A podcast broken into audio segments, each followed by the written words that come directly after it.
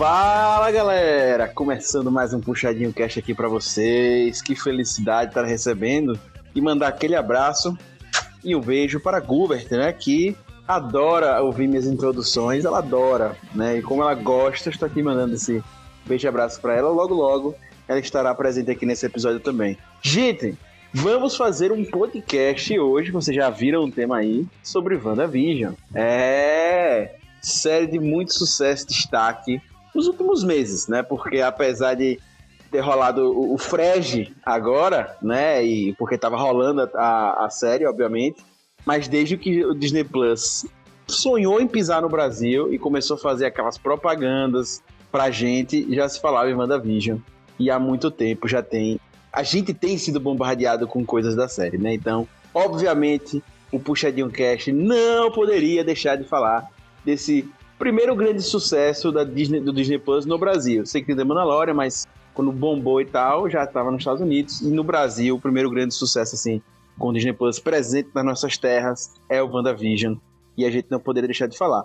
E, antes de eu dar os meus lindos, incríveis e legais recados de sempre, eu tenho que dizer a você que aqui é um podcast do WandaVision, mas se você curte, é, curtiu muito a série, ou se você curte vídeo ao invés de podcast, ou enfim, curte vídeo e podcast, lá no, na página do Instagram do Puxadinho Geek, né? Arroba, você vai lá no Instagram, procura uh, o, o, nosso user Puxadinho Geek, você vai poder ter acesso às lives do WandaVision, que se você perdeu, deu azar, mas durante toda a temporada, que foi saindo episódio a episódio, o PH Santos e a Wasabi fizeram inúmeras lives falando episódio a episódio. Lógico, até Agora, se você for ver, talvez você não queira ver todos, mas vale a pena ver o último, que foi assim sensacional e mostrou que o PH, se jogasse na loteria, ele perderia. Bem, dito isso, lembro a vocês que o Puxadinho Cast nada mais é que uma transformação em áudio do portal Geek Puxadinho Geek. E você já sabe como acessar o nosso portal, não é mesmo? No www.puxadinhogeek.com.br ou .com, como você preferir acessa lá que você vai ter muito conteúdo para consumir, né, sobre séries, filmes e diversos outros temas, inclusive sobre WandaVision. E no caso de WandaVision, a gente fez uma super cobertura, como eu já falei, das lives, mas também temos textos, né, que a gente fez episódio a episódio, e esses não foram para o site, mas estão lá também no feed do Instagram. E quem quiser dar uma olhada sobre as teorias, as viagens que o Cassiolino fez ao longo do, do da temporada também do WandaVision, tá lá. Muito provavelmente, gente, se a Disney lançar nesse ritmo de boas, o Puxadinho vai estar tá fazendo a cobertura sempre dessas novas séries aí que estão envolvendo o universo da Marvel essa quarta fase da Marvel que está começando. Então, pode ficar ligado, seguir a gente em todas as mídias e vale a pena. E o Puxadinho Cast não precisa dizer mais nada. Você tem que pegar o seu player de podcast agora e dar o que tiver aí para fazer, avaliação da gente, nota, comentário, o que tiver. E claro, indicar pro amiguinho agora, porque com certeza seu amigo vai fazer que nem você. Gostar muito do episódio de hoje. Vamos nessa.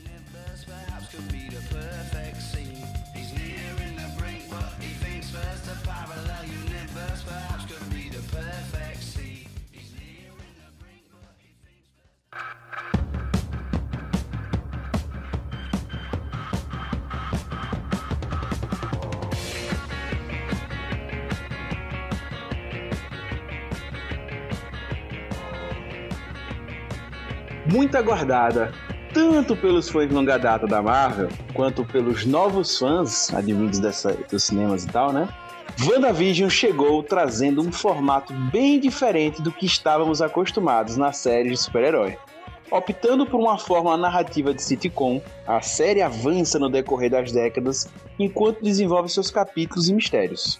Sempre buscando deixar o fã com gosto de quero mais e teorizando o que acontecerá no próximo episódio, certo? Isso aconteceu bem nas lives que eu tava falando aqui para você. Agora, com o encerramento da série, finalmente temos um veredito completo sobre essa experiência. Resta saber, WandaVision foi tão boa quanto esperávamos? A série ultrapassou nossas expectativas ou foi aquilo mesmo que a gente já esperava? Hater já está pagando a língua quanto a gostar de assinar o Disney Plus? Então, please, stand by pois essa e muitas outras dúvidas serão respondidas hoje em mais um incrível, formidável e muito legal e especial Puxadinho Cast. Bem, como a gente falou, foi uma cobertura enorme de WandaVision e esse podcast não poderia ser diferente. E a mesa hoje está robusta, né, com muitos teóricos de WandaVision, né, formados aqui em, em WandaVision, né, e vamos começar por ele, o grande teórico, ele que se jogasse na Mega ele perderia, porque 50% ele acerta, 50% ele erra, mas que, vamos dizer assim, né, foi o, o nosso chefe das teorias, Cassiolino também, Cassiolino também dá uma viajada muito boa. Mas Pega Santos, seja bem-vindo, já que todo podcast se preze tem teorias do Pega Santos. E aí, pessoal, pergunta que não quer calar é: qual dos dois é o verdadeiro barco do Teseu? Então, né? É, já começamos o podcast assim, filosófico. Eu já, já, já, já soltei aí, né, que outro grande teórico que ficou chapa crazy aí nos textos foi o Cassiolino. E ele está aqui presente hoje para falar com vocês. Cassiolino, seja bem-vindo. A Agatha ainda não me liberou a falar, só mais tarde. Muito bom, muito bom. Agatha Lumena? É, eu fiquei com essa dúvida também. Eu pensei essa piada também. Do Big Brother, fica aí pelo... Pois é, pois é. E ele já se expressou, ele está aqui com sua guitarrinha pronto para fazer a sua palestrinha e eu tô fazendo uma riminha muito legalzinha. Seja muito bem-vindo, querido Rabi Palestrinha. Tão boa quanto as rimas do Projota. Mas enfim, voltando, é... Cara, essa pra mim é uma obra original baseada na fanfic. muito bom, muito bom, muito bom. E se vai ter podcast especial, vai ter polêmica. Por isso, a senhora polêmica, a senhora treta está presente. Dona Gubert, seja bem-vinda. Boa noite. Não tô aqui para fazer polêmica, não. Tô aqui para exaltar o WandaVision. Então eu faria a polêmica. Muito bom, muito bom. Se de polêmico puxadinho cast vive, ele também não deixa de viver com a reiterização, né? Vamos botar assim. E quando falamos em haters, em reiterização, não podemos deixar de citar o hater mais querido do Brasil. Lucas Hater, seja bem-vindo.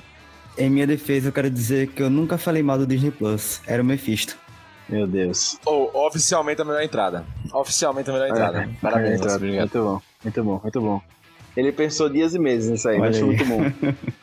Quando a Disney anunciou o WandaVision lá atrás, ele já estava pensando nessa entrada.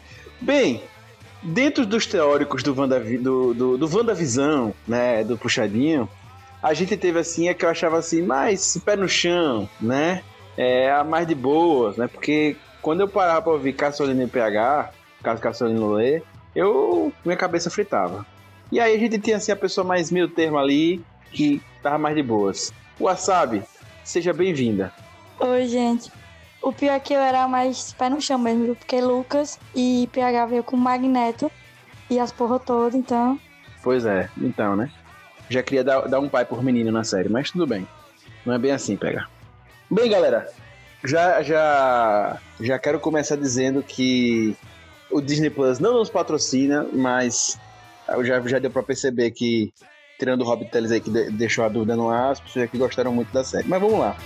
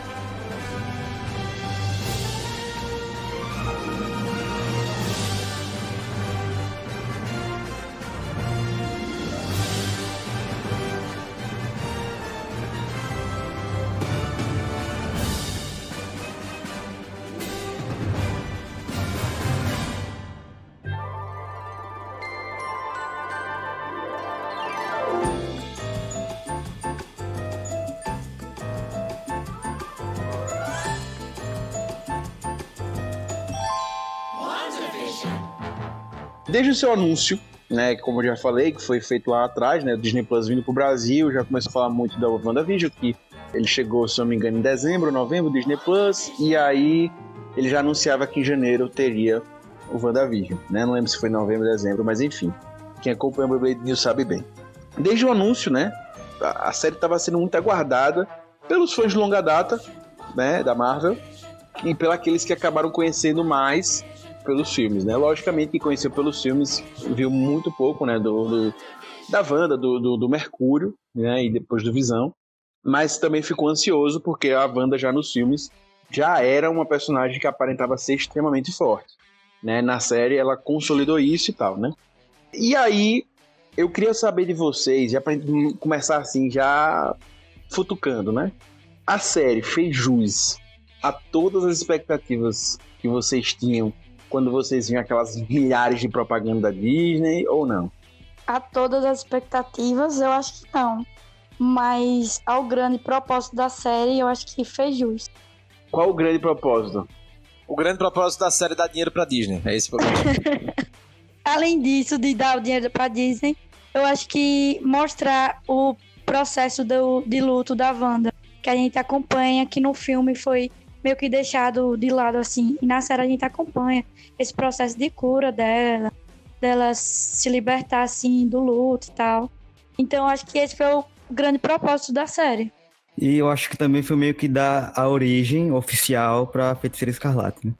Beleza. Cassiolina? Então, velho, eu acho que ele atendeu, assim, as, pelo menos as minhas expectativas, né? Eu, eu nunca mantenho expectativas gigantescas em quase nada, então ele cumpriu para meu objetivo, que era contar uma história sobre a Wanda, né? Não só sobre a Wanda, mas sobre a Wanda e o Visão, né? Já que a origem daquele Visão ali no, no, durante a série acaba sendo um questionamento, né? De onde ele veio. Cara, não tem. É, eu vou ser sincero, desde o momento que eu vi o trailer, eu fiquei. Meu irmão, eu não sei o que esperar desse caralho de série, brother. Não faço a menor ideia. Porque, cara, é uma série que vai começar. que fala referenciando sitcoms, né? Especialmente porque eles fizeram muito, muito foco nas sitcoms, principalmente da época de, dos anos 50 e 60, né? Na, nos comerciais. E aí do nada fica colorido. E aí tem uma visão de volta, você, caralho, meu irmão, que porra é essa? E tipo assim, e sem precedentes nos quadrinhos, né? Então, tipo, geralmente a galera que, que viaja em quadrinhos vai pensar, não, isso é alguma, algum arco adaptado, alguma coisa assim. Não, velho, foi um arco muito original dentro do, do e com a abordagem genialíssima de metalinguagem em relação a sitcoms, uma grande homenagem às principais sitcoms assim que marcaram a época, né, durante as décadas. Cara, eu achei genial, pô. E porra, a dos anos 2000, fazer referência à entrada de The Office, aí meu coração derreteu totalmente. Isso, tipo, eu acho que deixou a série como a produção mais diferentona, assim, da Marvel. Que muita gente vinha pedindo durante esses últimos anos, que a Marvel fizesse algo diferente, que ela tava só se protegendo na fórmula dela de sucesso, né? E ela realmente fez com, com WandaVision. O final foi a fórmula da Marvel, mas a produção em si foi diferente do que ela vinha fazendo nos últimos anos. É, eu tô com Cássio e com Rob. Eu não tinha uma expectativa específica, só que eu gosto muito da personagem da Wanda, da feiticeira Escarlate. Então, eu já sabia que provavelmente seria alguma coisa que ia me atrair. E aí, quando você vê os trailers, as chamadas, os, você fica meio. Onde que isso tá se passando? Quando que isso tá se passando? Isso é uma grande viagem, isso é uma realidade alternativa, isso é. O que que é isso? Por que, que o Visão tá vivo? então, eu acho que, que nem a Sabe falou, a narrativa foi muito única, muito diferente. Pra mim, já tá lá em cima. E, Jéssica, eu vou complementar com, com sua fala que essa narrativa única, né, essa maneira que eles fizeram de contar, principalmente acho que nos primeiros cinco episódios, sem mostrar nada, isso mostra o grau de maturidade que a Marvel alcançou nos seus produtos. Que é, tipo, você fazer algo numa fórmula muito diferente, numa qualidade absurda pra série, né? Isso a gente vai falar também do valor de produção da série, que é gigantesco né? E você fazer isso de uma maneira, cara, que intriga, que você fica, caramba, o que é isso? Você fica nervoso para saber o que, é que vai ser na outra semana, né? E, sensa e no formato, cara, que assim, porra, lembra um pouco David Lynch, sabe? Pouco, mas não totalmente, gente, calma. Né? Os fãs aí do David Lynch, os indie que não, que não matem a gente aqui. Mas, sabe, lembra um pouco essa coisa meio nonsense, meio estranha, que gera incômodo, mas e usando uma referência pop muito clara das sitcoms, né? Então, velho, esse grau de maturidade é algo realmente espetacular e, cara, parabéns pros produtores que tiveram essa sacada. É, então, a minha expectativa eu vou, vou, vou dividir em duas, né? Pegando o que o Rob falou ali, da zoeira dele em relação à expectativa, ao lance da, da série, se só pra a Disney ganhar dinheiro, papapá. Eu até pensei no primeiro momento, certo? Essa perspectiva, como disse, né? Mais zoeira, que seria só uma série inteira pra fazer a- o lançamento do filme novo do Doutor Estranho. Né? Logo lá atrás eu pensava que. Eu conversei com o Reiter, inclusive o Reiter também me tendenciou essa visão algumas vezes. Que o, o Doutor Estranho ia aparecer, ia resolver tudo aquilo ali e ia dar entrada pro filme dele. Não foi o que rolou, né? Acabou dando entrada pro filme dele. Acabou. Todo mundo acreditou que Doutor Estranho ia aparecer. É, e tal. Então, mas eu pensei que ele realmente ia aparecer e não, a entrada não ia ser. Da, Na ia ser verdade, a mesmo, gente assim. pensou que umas 70 pessoas iam aparecer e ninguém apareceu, né? Esse que é o fato. É, Até a- os É verdade. Mas assim, eu acho que o, o fato de colocar o Doutor Estranho pra aparecer e salvar fugiria um pouco do sentido que a série levou, né? Porque assim, a série é sobre a Wanda, não é Doutor Exato, não, Estranho. exato. Não, mas, mas justamente o que eu esperava é que era tipo o último frame da série ia ser o Doutor Estranho aparecendo. É, então, mas eu entendo Não o que o que Cássio que resolver tirar o tudo, né? foco. Mas que ia tirar o foco que realmente partiu. É, o, o grande lance da série e tal envolve descobrimento, papapá, papapá.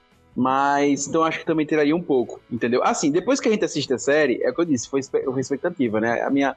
Inclusive, o que eu imaginava da série, que não era muita coisa, eu tava aqui no hobby, eu não imaginava muita coisa além de imaginar que ia ser uma ponte pro filme do Doutor Estranho. Eu não imaginava muita coisa, porque eu vi aquele estrela eu tava aqui no hobby. Eu falei, velho, tô entendendo nada, né? Eu nem tava assim, oh meu Deus, eu quero ver essa série. É, queria assistir e tal, mas nada demais. Que eu falei, ah, velho, sabe? E depois que a gente assiste, eu concordo com o Cássio aí, né? Eu acho que não precisar, não, não daria certo ter o Doutor Estranho, por exemplo. Mas enfim, eu só senti um pouco assim, tateando a gente, mas em relação a cravar nisso, né? Expectativas de, de.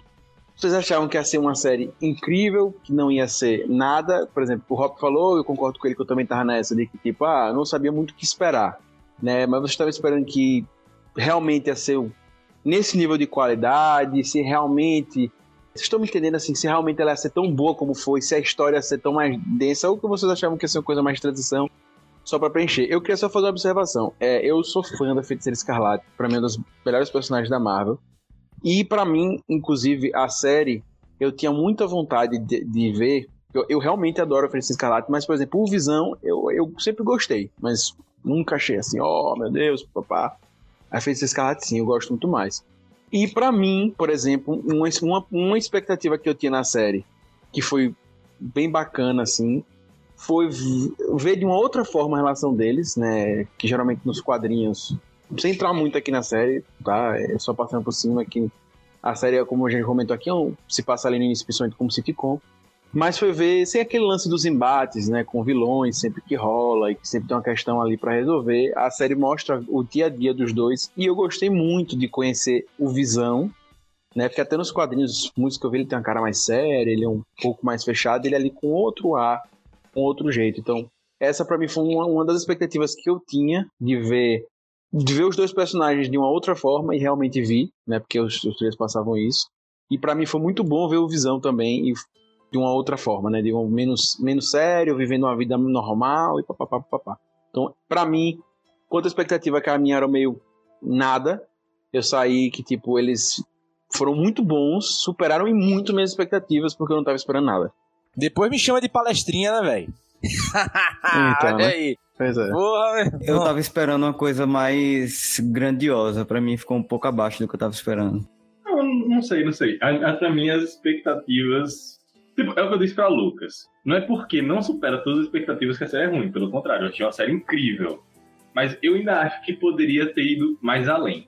Ah, gente, eu sinceramente eu não sei que expectativa vocês tinham. Assim, é, talvez vendo os episódios da, da expectativa, mas, Não, não mas é- não é- assistindo os trailers, eu esperava ver uma família numa sala assistindo TV. Entendo piadas. Exatamente. Pela primeira vez na Exatamente. vida, pela primeira vez na vida, vou concordar com o Augusto em gênero, número e grau. Não sei da onde que vocês tiraram, da onde vocês tiraram as expectativas de que ia ser Guerra Infinita, gente. Não, mas a gente sempre soube que não seria uma sitcom. Venhamos e convenhamos. Eita, acostumou mal todo mundo. A série diz, vai ser uma sitcom. Não, eu, pra mim a série não dizia que ia ser 100% uma sitcom, tanto que, a, Mas não é tanto que parte 100%. das teorias, das teorias se confirmaram. Só que eu acho que, tipo, parte das coisas poderia ter ido além. E isso não quer dizer que a série é ruim ou que a série deixou a desejar. Só que é aquilo. Sempre tem a possibilidade de ir mais além. Eu acho que é só isso mesmo. Acho que o que gerou expectativas foi sempre dizerem que Doutor Estranho e Homem-Aranha 3 iam partir da, daí, da série da, da Wanda. Não, a expectativa foi entrar na pilha de youtuber que faz clickbait. Não, mas o próprio diretor e atores fizeram a própria expectativa subir. As piadinhas Não, isso é do, verdade. do Paul Bettany, o próprio diretor também, que falou que parte das teorias também seria verdade para o futuro. Então não foi simplesmente uma coisa que o público criou. É aí que eu acho que a galera se engana também. É, E o próprio Kevin Feige falou que a Wanda ia sair daí direto pra Doutor Estranho 2. Uhum. Então acho que, tipo, chegar e dizer que a expectativa foi criada apenas pelo público também, também parte de uma falsa premissa e tal, porque houve uma geração por, pelo outro lado. O Paul Bettany, pra mim o principal ponto foi pro Paul Bettany, uma piadinha mesmo, mas que pra muita gente acabou alimentando. Mas que a gente já sabia da possibilidade. Velho, é porque assim, a minha expectativa era clara, assim, era ver uma família e o desenvolvimento psicológico da Wanda.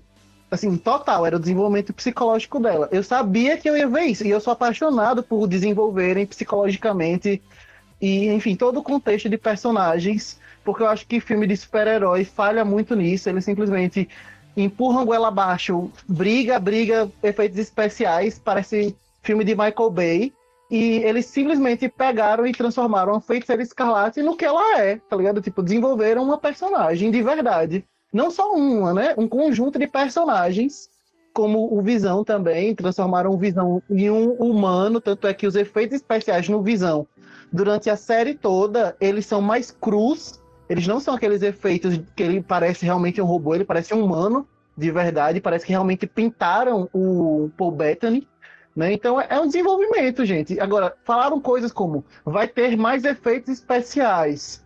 Porra, teve efeito especial pra caralho. E pra uma série eu achei assim Não, incrível. Foi uma cinematografia literalmente digna de filme. Não deixou em nada desenhando pros filmes da Marvel. Ô, Cássio, eu acho que mais do que desenvolver o, o- a psique, né, o, o- a, da personagem, até desenvolver a personagem da Feiticeira Escarlate, foi fazer um gigantesco retcon com a Feiticeira Escarlate, cara. E meu irmão, vou falar mais pra frente, mas em termos de roteiro do que já tinha sido des- desenvolvido, é, meu irmão, os caras pegaram assim o que tinha antes, rasgou e desenhou do zero, sabe? É, então, o Cássio tava falando que às vezes os filmes de herói deixam a desejar nisso de personagem. E sabe a única coisa que me veio à, veio à cabeça como exemplo? Psylocke em Apocalipse, X-Men Apocalipse. A Psylocke, a Psylocke é uma mercenária genérica. Tipo, eles tinham a personagem e a Olivia Munn na mão, e a Psylocke é uma mercenária genérica. Tipo, personagem subaproveitado tem de rodo. Então, que bom que fizeram o WandaVision. Se me colocassem com uma faca como mercenário, eu poderia fazer exatamente o que ela faz no filme. E a Marvel já tentou fazer isso em outro momento, que foi com Tony, como de ferro, depois do primeiro filme dos Vingadores. Tentou meio que abordar um pouquinho, mas eu achei que foi mais superficial do que foi com Wanda, assim. E a nossa geração, eu não sei se é a nossa geração, mas eu tenho a impressão que sim. A nossa geração gosta do desenvolvimento de personagem, gosta do desenvolvimento psicológico, do desenvolvimento humano, da, dessa construção. Eu tava vendo, acho que um vídeo da Pan Gonçalves, se eu não me engano, conversando sobre as distopias, por exemplo. Distopias escritas hum, algumas décadas atrás, como 1984, por exemplo, tem uma construção de mundo muito boa, mas você não se importa com os personagens. Já uns jogos vorazes da vida, você tem uma conexão direta na cabeça da personagem, você acompanha o desenvolvimento dela, ou, no caso, como o desenvolvimento dela muda o mundo. talvez. Então a gente é, meio, a gente é bem apegado com o personagem. Fazer isso. É, mas vou deixar aí um negócio que o Orwell, assim, em termos de escrita, tem alguns problemas que talvez uh, os Jogos Horários não tenham. Desculpa aí, Orwell, Orwell fãs aí. tá, mas, mas o, é, o Orwell ele tem, ele tem umas coisas legais em termos de construção de mundo, mas algumas que estão. Tem muitas coisas do mundo também que ficam sem sentido, saca? Mas eu entendo isso, né? De tipo, de, de realmente, de você desenvolver melhor, melhor hoje os personagens. Acho que hoje, hoje a gente foca muito nisso, né? De você tentar criar, olha o inglês aí, gente, um rapport aí direto com o leitor, né?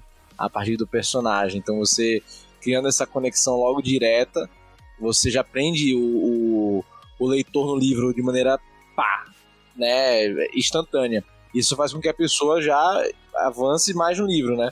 Do que necessariamente, por exemplo, eu vou pegar nesse exemplo, Jéssica, do que do, por exemplo, no Tolkien, velho. Que, tipo, o cara passa 70 páginas escrevendo a porra da Vila dos Hobbits, velho. Aquilo é insuportável. Desculpa aí também, fãs de Tolkien. É, aquilo é maravilhoso. Eu ninguém amo se aquilo. Desculpa, Cássio, não é tão drástico assim, mas a minha sensação lendo é tipo, caramba, homem, ande logo, ninguém se importa. Obviamente tem gente que se importa, né? A Mas Sociedade do Anel só é bom depois de 75% do livro, que aí alguma coisa acontece. Até lá, meu irmão, caralho, é foda. Hater fala isso de nome do vento. Eu, eu tava aqui só pensando nisso. Não, mas você, Reito, você não entendeu a obra. Você tem que ler de novo. A Feiticeira Escarlate, ela tava parecendo a Psylocke, porque, tipo, tinha ela em vários filmes, mas ela era só uma pessoa que soltava uns poderzinhos que poderia ser qualquer pessoa, qualquer personagem. Talvez se trocassem Elizabeth Olsen por alguma outra Olsen ou alguma outra loira branca, ia dar no mesma coisa e ninguém nem ia perceber. E aí E esse poderia ser qualquer poderzinho, né? Podia Isso. ser um raio de luz genérico. Não é magia do Exatamente. caos. Isso, e agora eles pegaram e simplesmente disseram: não, vamos entender e mostrar. Porque assim, a história dela durante todos os filmes é pincelada. O que acontece com ela criança, ela conta em uma frase. Ah, eu estava em casa e uma bomba explodiu, depois outra bomba caiu, outro míssil caiu, a gente ficou olhando ele piscar. Tá ligado? E na série a gente vê isso acontecendo. A gente vê como isso impactou a personagem. Bicho, sabe falar, eu tô toda arrepiado aqui porque eu achei incrível aquele episódio. eu concordo tanto com, com o Cássio que, pra mim, é, escolheram realmente um personagem certo, porque a Feiticeira Escarlate é um personagem enorme, né, gigante, sempre representado com muito poder nos quadrinhos e tal, porque ela realmente tem. Mas eu acho que às vezes, por vezes, outros personagens acabaram, cinematograficamente falando, e série também, e até mesmo em HQ, acabam tendo mais destaque, assim, pra contar a história, pra contar não sei o quê, e eu achei muito legal nesse, esse viés cinema barra série barra é, audiovisual que a gente tá fazendo agora, pegar ela como foco pra fazer, mostrar esse outro lado humano, que a gente não tá falando de um lado humano, de um só um super-herói, mas estamos falando de um, sei lá, ela é quase um- uma deusa, né, porque é tanto poder, bota ela ali na intimidade dela, vivendo aquilo ali. Cara, eu achei muito bom, a gente emerge realmente naquilo. É surreal, mas é muito pouco tempo dentro da história, né? A história ali acontece tudo muito rápido, mas a gente emerge naquilo ali, dentro dela, da relação com o Visão.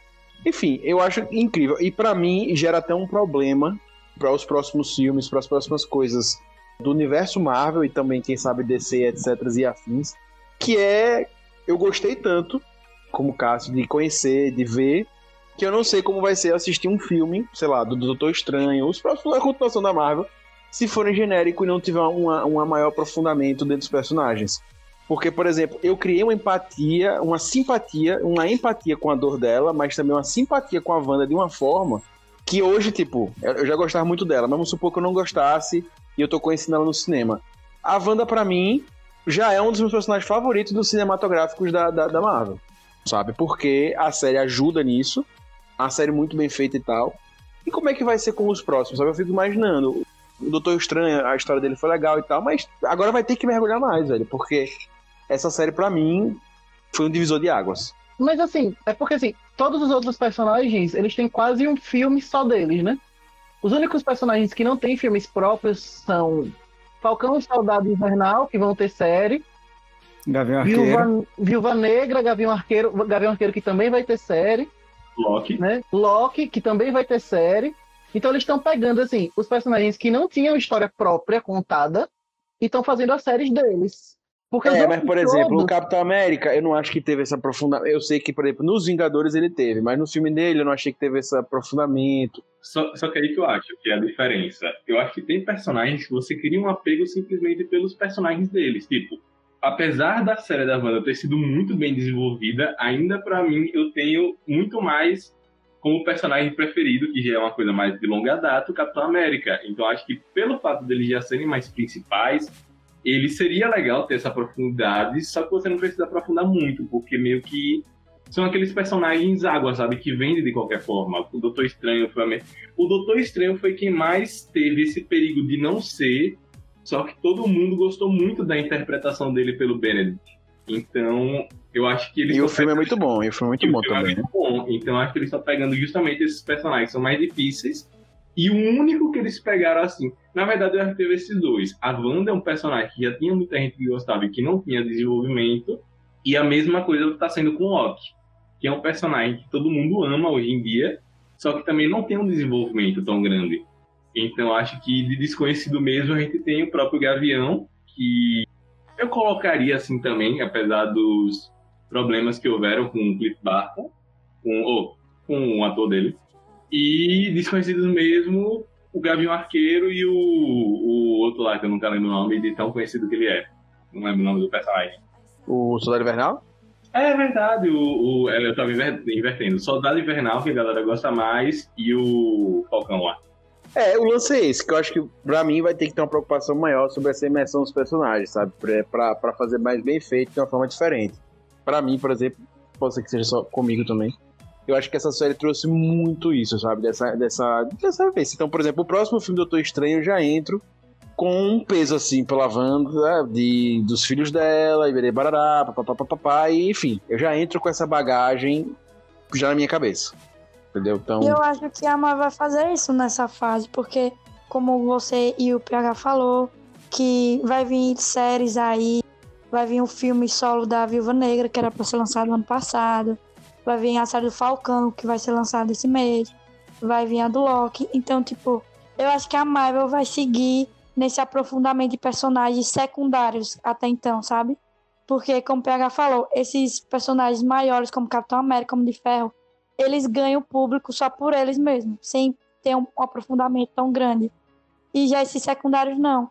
E eu acho que foi um grande começo com Wanda ter esse aprofundamento, porque todo mundo, pelo menos eu, eu já gostava muito dela, mas eu passei a gostar bastante depois da série.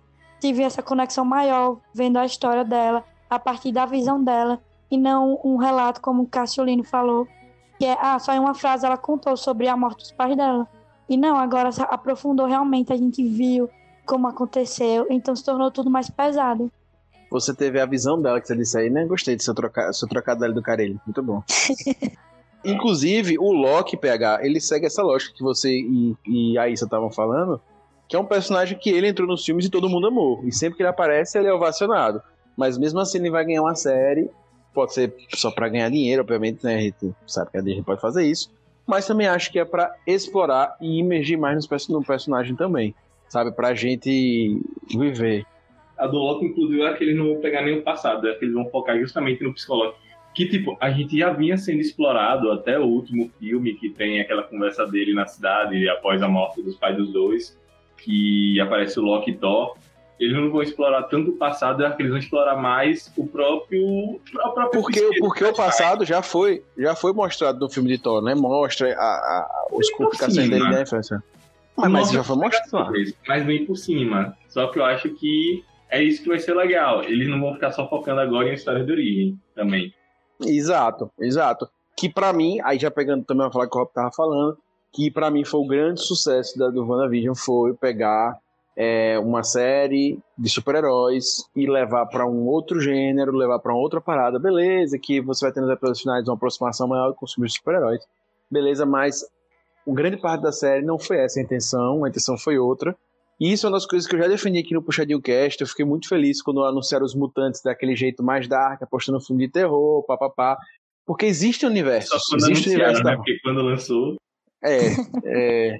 Mas, enfim, mas aí teve muitas mudanças e tal, né? Mas enfim.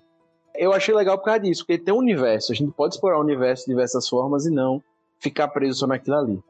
Né? Mas enfim, vamos, vamos dar uma entrada mais na série. Lembrando a todo mundo aqui que essa parte sem, sem, sem spoiler, né? Daqui a pouco a gente chega na parte mais spoiler, certo? Então, pra quem tá ouvindo é mais, mais de boas. Quem tá chegando hoje no Puxadinho Cast, isso aqui é um padrão que a gente sempre adota. E ali, gente, já no, nos primeiros episódios, né? A Marvel traz isso um pouco do que eu falei, né? De, de, de querer explorar, né? Entregar uma coisa diferente ali pro, pros seus espectadores, né? E isso tá nos trailers e não, não é spoiler algum.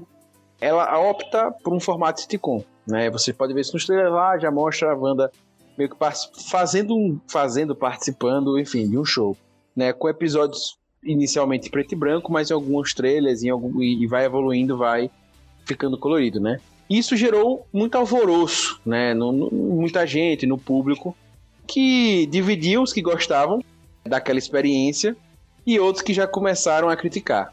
E isso foi muito nítido, acho que vocês viram em muitos lugares. Embora eu acho que depois, nos finalmente, acabaram que a galera acabou gostando mais, mas enfim. E aí vem minha pergunta: vocês acham que foi acertado né, a Disney apostar nesse, nesse formato? Vamos lá, eu quero duas, duas perguntas aqui para entender. Um, se vocês gostaram de apostar em um novo formato que não naquele de super-heróis, que a gente já está acostumado de ver, ter um vilão, papapá. E dois, se o WandaVision acertou em apostar em, nesse gênero sitcom, né? Bem de época e tal, que vai evoluindo. Queria saber de vocês. Tá, eu acho que, primeiro, a Marvel não tem mais nada a provar no gênero super-herói. Então agora é hora de começar a assumir riscos, especialmente no formato Disney Plus, que não é o blockbuster do cinema, sabe?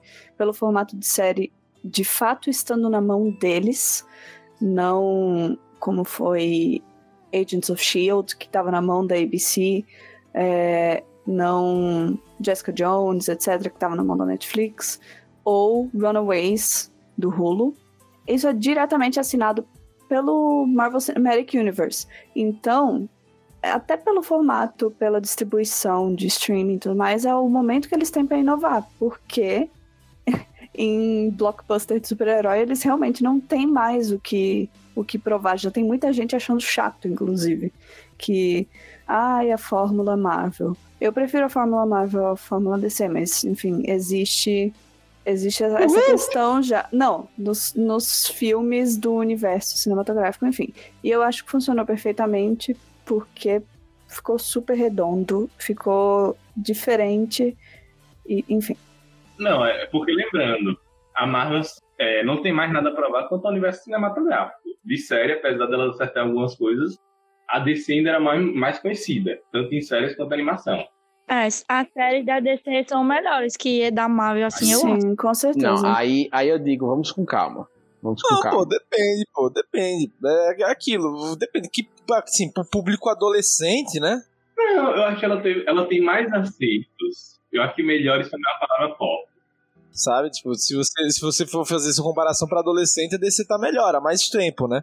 Conseguiu fazer um universo integrado lá, o Arrowverso lá pô, você pode discutir a qualidade, pô, mas o sucesso foi tão grande que criou umas 500 séries, né? Teve. Ainda tá criando, né? É, tá criando, enfim. Mas foi do cinema, mas foi do cinema mesmo que eu falei, o universo cinematográfico do cinema. Tipo, é, então, é, não tem então, é. mais o que provar, não tem pra onde ir. É um sucesso em todos os níveis.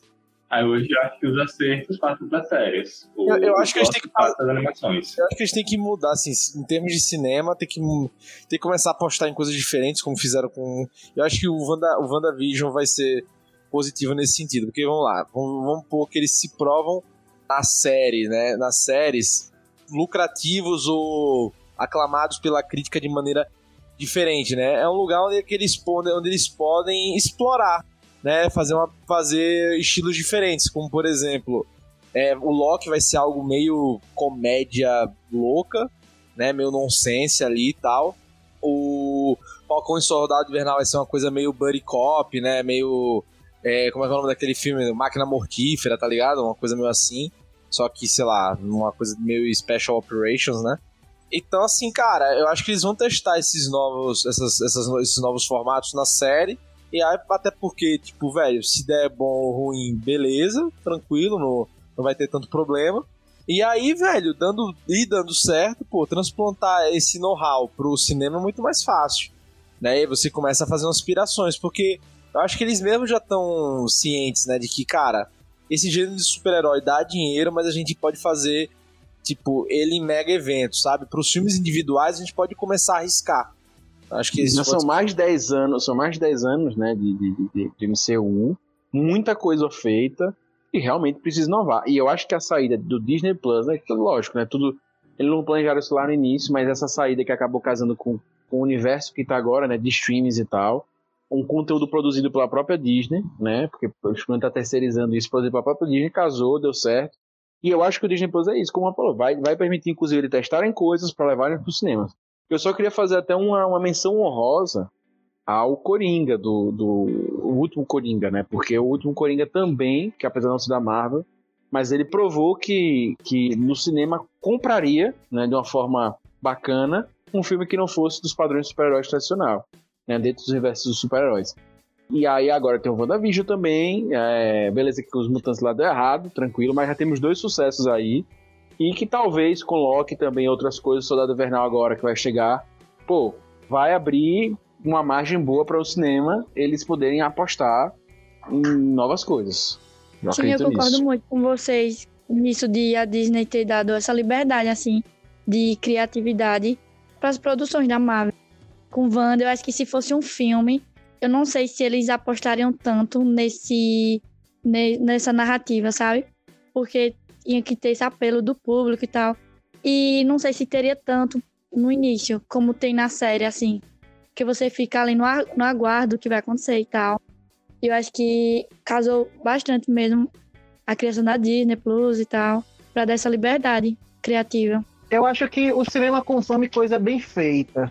A verdade da verdade é essa, né? Faz um filme bem feito, como fizeram Coringa, como fizeram WandaVision, como fizeram Ultimato, como fizeram Guardiões da Galáxia. A Marvel fugia um pouco da sua própria fórmula em alguns filmes, mas fazendo coisa bem feita, o cinema consome. Agora, querer que a gente consuma conteúdo mal feito, retalhado, como Esquadrão Suicida, ou então que, que a gente consuma aquele final de Batman vs Superman, que o problema foi resolvido por causa da mãe dos dois ser o mesmo, não dá, Uma entendeu? sacada que ninguém nunca teve, hein? Uma sacada visionária, do visionário Zack Snyder. Que foi horrível. Eu acho que o problema é falta de desenvolvimento nesses filmes. A jornada, jornada maravilhosa do Batman vs Superman, é muito bem, muito bem filmado, coisa maravilhosa. É, Mas, o, mas o assunto não é Batman vs Superman, gente, é WandaVision. É, gente, é, eu só queria dizer o seguinte, que se WandaVision prestou ou não, pra você que não viu, uma coisa você pode ter certeza, você vai sair falando da palavra visão, porque o que já saiu de visão hoje aqui nesse podcast, você não tá por Pega a fora. visão, pega a visão. É, pega a visão, tá assim, visão, a visão até que que o é a povo do povo. Pega a visão, parceiro. É, pois é.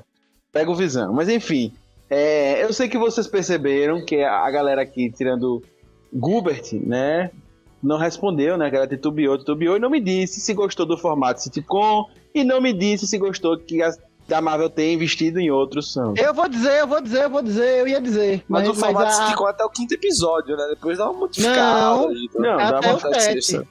É, É, porque tá o certo. epi- não, porque o episódio 4 dá uma pausada, né? É, mas continua depois, né? Fica, fica meio indo e vindo, mas é. Eu, eu gostei muito do formato, ia dizendo, eu gostei muito do Eu formato. também gostei bastante. Apesar que os dois primeiros episódios deixam você confuso, mas eu acho que isso é o massa da série. Eu gostei porque no fim faz sentido e no começo também. Apesar, fim no fim se explica, mas o começo vai fazendo sentido. Tá ligado? A gente vai entendendo, por mais confuso que seja. Eu acho que eu assistiria, se fosse só sitcom, eu ficaria assistindo 24/7 o a família, né, Wanda e Visão assistindo o, o sitcom deles lá nos anos 50, 60, 70 ia rir horrores. Ia ser melhor do que assistir o Big Brother. Eu, eu pagaria o pay-per-view. Eu pagaria Oh, o pay-per-view. Mas ficou massa demais. Ficou massa demais incorporar os poderes e a, a realidade diferente deles num, num formato de sitcom. Ficou muito bom, funcionou muito. Ficou muito bom mesmo. Eu, Eu gostei bastante. confesso que eu só assisti porque eu sabia que ia crescer pra algo maior. Se fosse só sitcom, acho que não assistia, não. Eu assistiria se fosse sitcom. Gente, eu pagaria o pay-per-view. Isso que o Cassiolino falou, tipo, que você depois assistindo a série, você percebe que faz sentido o começo. Eu assisti ontem a série de novo, os episódios tudo. E faz muito sentido. Você pega o primeiro episódio, aí você já pega referência e tal. Então eu acho muito massa. Quem já assistiu o WandaVision que tá escutando a gente, por favor, assista tudo de novo, sequência, porque é muito bom. Assistir assim, sequência. E o último episódio você tem que rever, rever 73 vezes, porque que último Não se episódio. preocupe, vamos fazer isso. Ou o que, que vocês acham do pessoal que depois, acho que do episódio X, que desenha tudo, tudo que tá acontecendo e que não tá acontecendo e tudo mais, o episódio X, o que vocês acham do povo que se meteu a falar que depois daquele episódio é que fica bom? Porque eu fiquei indignada Rapaz, quando eu eu ouvi isso. criei, eu criei três mundos paralelos aqui com você falando agora, porque eu entendi uma parte, outra parte eu fiquei aqui perdido. Eu entendi o que ela falou. Então, Eu também entendi. é como eu disse, eu falei lá atrás, no terceiro episódio, na, na live do terceiro episódio, que a, a Disney não, a Disney e a Marvel não fizeram isso assim, por acidente. Ela fez de propósito esses dois primeiros episódios, tanto porque ficou muito bom, quanto para dividir o público, para tirar, ah, quem não for meu público sai agora, porque a série vai seguir essa vibe e o que vai ser entregue vai ser nessa vibe. E eu vi que isso foi uma decisão acertada, porque quem assistiu até o final e não pegou a vibe dos episódios da própria série, detonou. Eu achei que detonou sem razão. Tanto que eu vi uma crítica aí de um site famoso, vemos convenhamos famoso, que detonou a série toda simplesmente porque eu senti que ele não entendeu o propósito em si. Opinião, opinião, cada um tem a sua, mas eu senti que foi falta de entendimento. Eu acho que eu vi essa crítica. Eu acho que eu li essa mesma crítica que você. E eu também achei sem sentido, assim. Ah, opinião, opinião. Mas eu acho que, tipo, depois de Guerra Infinita, todo mundo ficou mal acostumado com algo muito grandioso e tal. Sendo que, tipo assim, não, ela. Eu acho que o propósito da série, ela fez, sabe? O objetivo da série, ela entregou tudo. Eu acho que foi, a série foi muito boa. Entregou o desenvolvimento de Wanda. Não, inclusive, pra mim, ela, ela não tem a pretensão e passa muito longe de ser um blockbuster, que é o que a galera tava esperando, é, que espera dos filmes, e ela não é isso. Eu acho que, inclusive, ela tem uma produção, entendo assim, bem entre aspas, de blockbuster pra uma série, e ainda mais do jeito que foi, né, incorporando aqueles personagens e tal. Enfim, eu achei uma loucura a série, né, de botar no sitcom, com um personagem nada a ver com o sitcom, mas deu certo e tal, papapá. Então, assim, pra mim já foi um, um blockbuster de série, mas realmente, você comparar isso com o que tá no cinema, é, é, é É muito complicado. E a Gilbert falou isso do X episódio. Eu vou aqui falar a verdade que teve uma vez que eu fui indicar pra alguém a série. Eu falei, ah, mas ela fica melhor depois que de X episódio. Então vou assumir essa culpa que eu fiz isso. Eu acho que também é um fato, velho. Tem, tem uma galera que só vai realmente curtir a série a partir desse episódio. Eu, acho que também não é um erro da pessoa, sabe? Não, eu, eu, quando eu quando eu recomendei, eu disse a partir do X episódio, você passa a entender a série se você não prestar atenção nos detalhes, mas que fica boa não. Agora eu vou fazer um, um, um adendo, porque eu vi esse Twitter da Gilbert, e ela falou exatamente sobre isso, e ela disse que as pessoas estão com a mania de assistir e querer o conteúdo mastigado.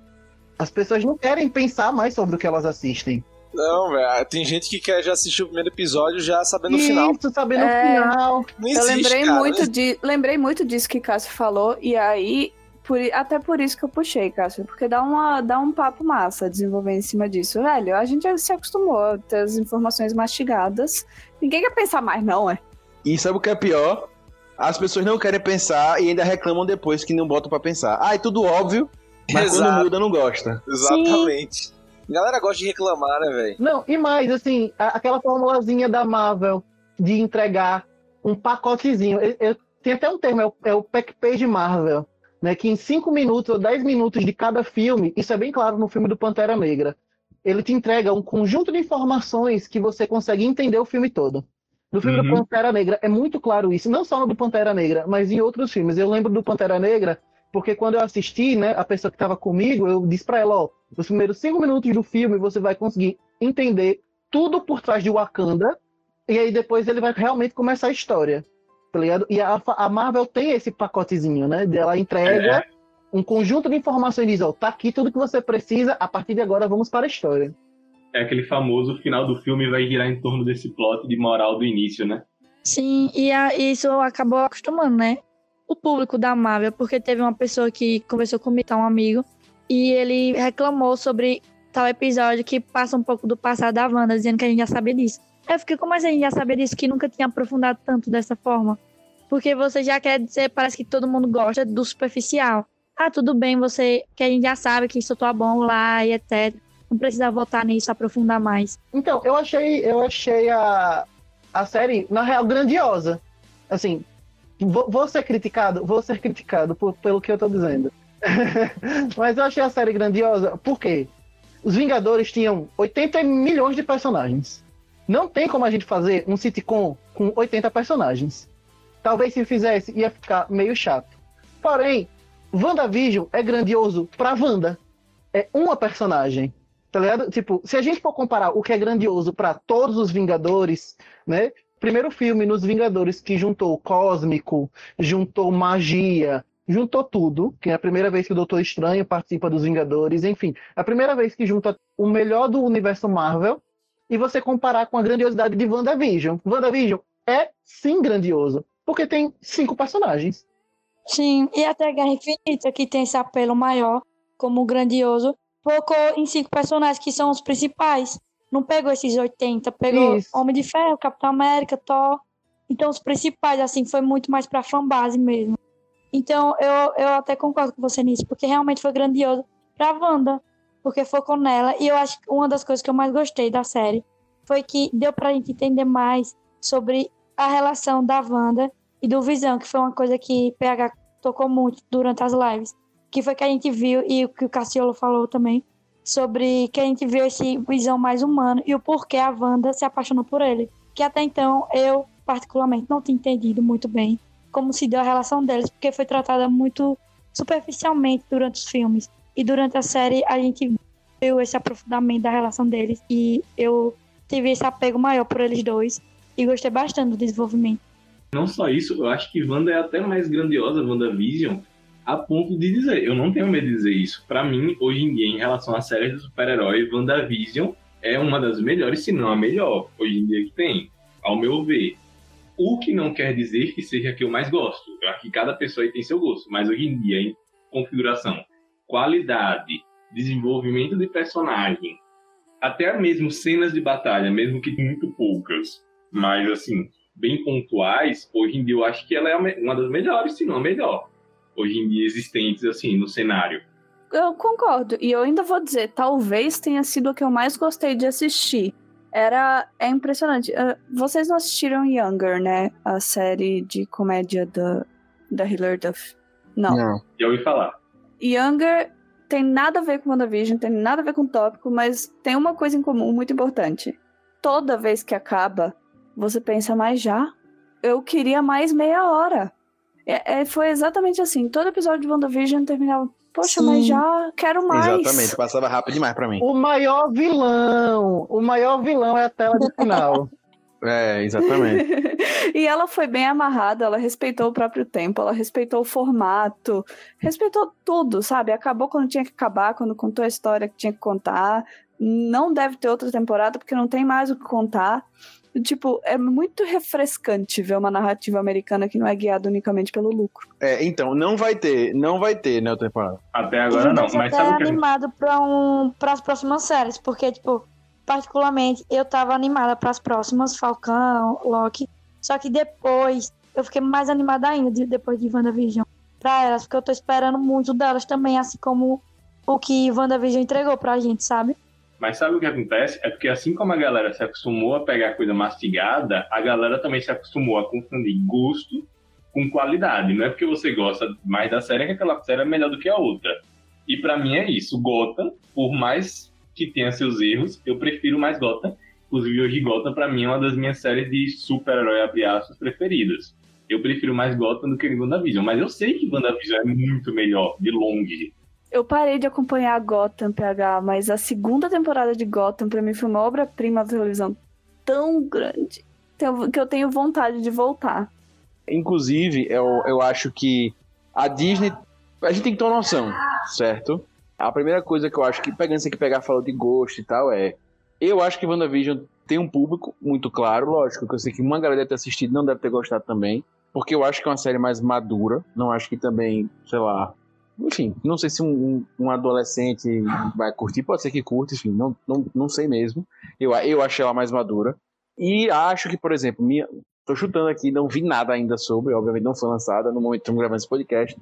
a série do Soldado Invernal, eu acho que vai ter uma pegada jamais para um outro público. Um público talvez mais jovem do que o WandaVision. Eu acho que a Disney vai começar a apostar em lances de públicos. Essa é a minha visão, assim, meu chute, para as séries começarem a atingir públicos diferentes e, e, e, mapeando ali.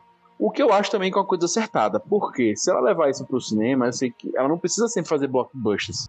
Dentro do universo da Marvel, você tem os Avengers, que você vai sempre fazer filmes para bilhão, realmente, mas você pode fazer filmes menores e que vai ter um público que talvez vai consumir, como foi o caso do Coringa, certo? Que acabou levando uma massa e tal, mas ele é um tem um público ali. Na época, inclusive, a gente comentou no podcast, muitas pessoas diziam para para algumas pessoas não valia a pena ir, para menos de 18 anos talvez não valesse a pena, porque o conteúdo era forte, papapá, papapá. e eu acho que isso pode ser uma tendência também. Dito isso, eu queria abrir um parênteses para o multiverso que o Wasabi revelou aí do Cassiolino, que ele é o Cassiolo, no multiverso em que ele é italiano. Velho, na minha cabeça veio isso na mesma hora que ela falou. É o né? Cassioverso. É uma das minhas é, 35 mentalidades aí. Foi mal, eu falei errado. Ele que é vilão nessa realidade do James Bond, né? em, uma, em uma das missões. E combina muito com o meu visual agora, porque eu tô com um bigodão de mafioso, absurdo. Ah, aí. Aí, muito bom, muito bom. Fantástico. Bem, gente, e aí, pra gente se despedindo aqui, dar, dar o gostinho final para quem não viu a série, viu aqui só pra se animar para assistir. A gente não vai entrar em detalhes, gente, mas tem que falar, para mim, de uma coisa que foi um divisor de águas, mas não um divisor de águas para tipo bom e ruim, péssimo e, excelente, que foi o final, certo? O desfecho ali do, do fechamento da história, porque tem muito para muitas pessoas é importante saber isso antes de ver uma série, porque a gente, como o Gilbert até citou aí, né, que ela acabou no tempo certo e tal, na visão de Gilbert, mas que muita gente reclama isso, que a gente às vezes vê alguma série e os desfechos são tristes, ou porque a série estendeu demais, ou porque acabou a verba e finalizaram antes, ou enfim, ficou sem sentido, se perdeu a história. Pra quem tá ouvindo sem spoilers, é, que vai se despedir da gente agora nesse último momento, para vocês, o desfecho foi exato, como o Gilbert já. E Gilbert, se quiser falar mais também pode, obviamente. Mas como foi para Gilbert, é exato ou não, e porque eu já, eu já para claro, porque eu já disse que não teve cena de bom ou mal. Eu vi muita gente dizendo que gostou, e aí vocês vão dizer se foi o caso de vocês, mas esperava um pouquinho mais, mas gostou. E eu vi muita gente dizendo que amou, vamos rever 75 vezes. Eu não vi gente dizendo ainda, né? É, que final terrível. Eu vi muita gente criticando isso da série. Criticando o final, o final, eu ainda não vi. Queria saber de vocês. Eu fui tirar essa dúvida agora. No Rotten Tomatoes é a, é a menor nota. O último episódio tem a menor nota de todos os episódios da série. Eu acho que oh, o último tá episódio eu gostei bastante. Só que, tipo, se for colocar entre os meus preferidos, não é o meu, o meu mais preferido, porque apesar de eu achar que foi co coerente com a narrativa da série, o que ela construiu até então, eu acho que uma coisa que eu já falei com o PH foi que, tipo, simplificou muitas coisas, sabe? Que eu, eu esperava um aprofundamento maior no episódio, algumas coisas aqui eu acho que deixou a desejar, mas foi muito bom. Só, só uma coisa, mas é nesse critério que eu quero dizer, não o último episódio como o último episódio, tipo o episódio fechadinho e tal, tal, tal, tal. O último episódio como desfecho de tudo. Você meio que abordou isso, mas é isso que eu quero que vocês tenham ideia, tipo o desfecho, né? Se ele conseguiu fechar a história. Isso eu acho que conseguiu bastante, assim. De forma boa, de forma massa, assim, de verdade ou não? Eu achei de forma boa. Deixou a abertura, como todo mundo, assim, pra Doutor Estranho, né, pro filme. Só que eu achei que fechou de uma forma boa. A narrativa que a gente já esperava que ia fechar. Eu também gostei muito do final, velho. Assim, se eu fosse dizer algo que eu não gostei do fim, do fim, assim, do desfecho, foi realmente a velocidade com as coisas se seguiram. Mas pegando o significado, etc., eu gostei muito também do final. E para mim, quem não curtiu é porque se forçou a assistir a série até o fim. Que a série já tava deixando bem claro para onde, assim, assim, quem não curtiu o total não essa parte. Eu entendo quem reclamar que ah, foi rápido demais, etc. Mas quem não curtiu o total do desfecho foi porque se forçou a assistir até o fim, porque a série deixa bem claro pra onde iria. É, é, pra mim também não ficou corrido, não. Pra mim, eu achei. É porque é isso, como eu disse, eu não tenho essas grandes expectativas. Pra mim, eles conseguiram fechar tudo de uma forma boa. Pra mim, ainda, surgiu um problema ali no final que eu não imaginava e resolveu de uma forma legal. Inclusive, Eu vou contar isso aqui, pra quem tá com spoiler. Pra mim, de uma forma diferente do que eu imaginei. Pra mim, tinha uma forma muito óbvia de acabar com aquilo. Eu pensei que ia acabar da forma óbvia. Não acabou, então assim, eu gostei bastante. E os finalmente mesmo ali, com a cena pós-crédito, etc., pra mim, gente, foi assim, bem legal, sabe? A Não é uma coisa- muito boa mesmo. É muito bom. E, e fecha certinho pra mim a série. Não é como eu disse, não é um blockbuster. Mas dentro do que a série se propõe a ser, eu achei que foi 10. Não, não, a série foi boa, cara, mas eu acho que o final, eu concordo com o que vocês falaram, correu demais, porque são só. Foi- foram só 20, min- 20 e poucos minutos, né, pra, pra correr. E eu acho que ali deu uma. Ele perdeu um pouco de fôlego, né, no final pra avançar, né, pra, pra terminar de vez né, as coisas. E eu acho que aí ficou, tipo, ah, e ficou meu, meu super-herói demais pro que tava sendo o final da série, né? É isso, é isso que eu achei, Rob. É isso que eu achei. Pra mim, esse final foi tipo um puta que pariu, sabe? Tipo, aquele botão do puta que pariu. Ah, se tudo der errado, tem um botão do puta que pariu. Pra mim foi esse final. Eles apostaram em tudo muito novo, mas assim, vamos adotar os últimos episódios um pouquinho mais próximo do tradicional. Beleza, não foi tradicional, mas um pouquinho mais próximo. É o puta que pariu, pra não dizer que não teve. Eu acho que foi isso, sabe? Que pra mim, inclusive, acho que talvez se não tivesse, não, não, não faça a mínima ideia de como pensar uma coisa diferente, também passaria. Então, gente, como vocês já sabem, é corriqueiro aqui no Puxadinho Cast, a gente tem que fazer dois blocos, um com spoiler. Sem spoiler, a gente encerra aqui o de WandaVision, é, o WandaVisão, como você preferir, sem spoilers, beleza? A gente vai começar agora com spoiler, então se você não viu a série e não gosta de spoilers, vá ver a série, manda e-mail pra gente depois e volta pra ver esse podcast. A gente vai gostar de saber até o que você achou, baseado no que a gente falou até agora, beleza?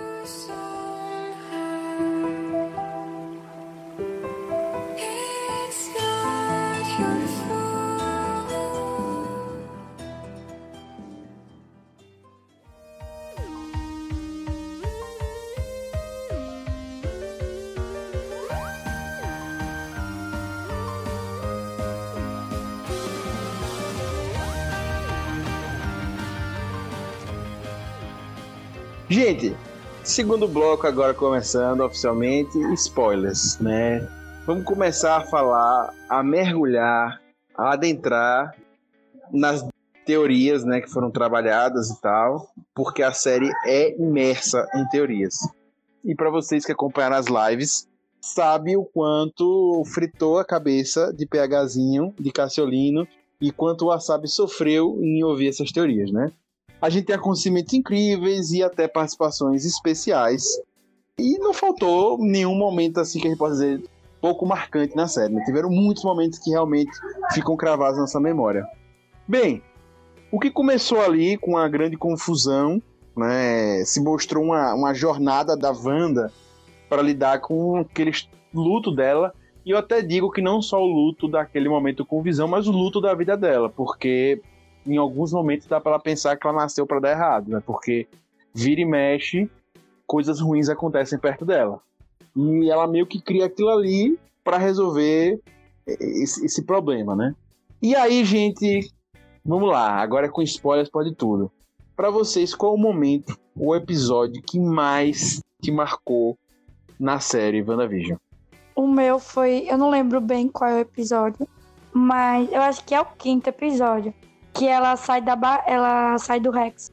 Porque eu não tava esperando aquele episódio, o um míssil, quando o povo da Sword manda um míssil, o diretor lá, e ela sai do Rex com o míssil e tal. Eu pensei que ela ia matar todo mundo ali.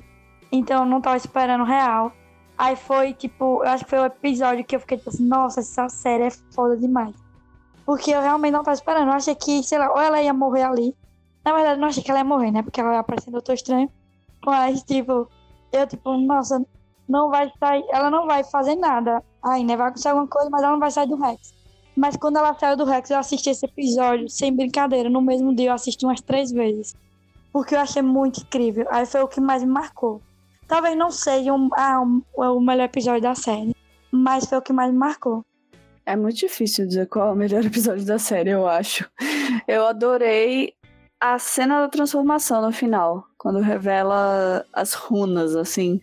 E. Nossa, muito e bom. aí tem todo aquele momento pra mim, pra mim tá bem claro, velho. O momento que eu mais gostei, eu sempre digo e repito, é a transição entre a cena onde eles começam a discutir no terceiro e quarto episódio e o quase embate deles. Né? Pra mim, aquela cena de arrepiar e absurda. Todos os acontecimentos Nossa, dela. Nossa, essa também. E tem a. Quando ela confronta a Mônica, sabe? Que ela manda a Mônica pra longe. Nossa. Ali subiu um, um frio na espinha. Eu acho legal também a cena quando. Que é nesse mesmo episódio, Jéssica. Quando ela joga fora a Mônica, mas quando ela vê o Visão morto, sabe? E falando com ela. Sim! As cenas que quebram o sitcom são sempre as melhores, porque quebra a expectativa. Tipo, quando ela joga a Wanda pra fora, quando eles discutem, quando o Pietro aparece, que fica todo mundo. Hã? Quê? Como é que vai? Aquela que ela sai do, do, do REC também é incrível. E o Pietro aparece e o Pietro é o, o, outro Pietro. Isso, é. Peter Evans, né? Cara, isso é genial, cara. Isso é, tipo, eu dou parabéns à, à pessoa que fez isso. Né? Evan Peters, não Peter Evans. Ah, Evan Eu não achei genial, não. Achei muito necessário. É, eu achei bem desnecessário também. Isso da quebra da sitcom, eu, pra mim ficou muito marcado o primeiro episódio, quando o chefe de visão, ele se engasga. E pra mim foi muito macabro aquela cena.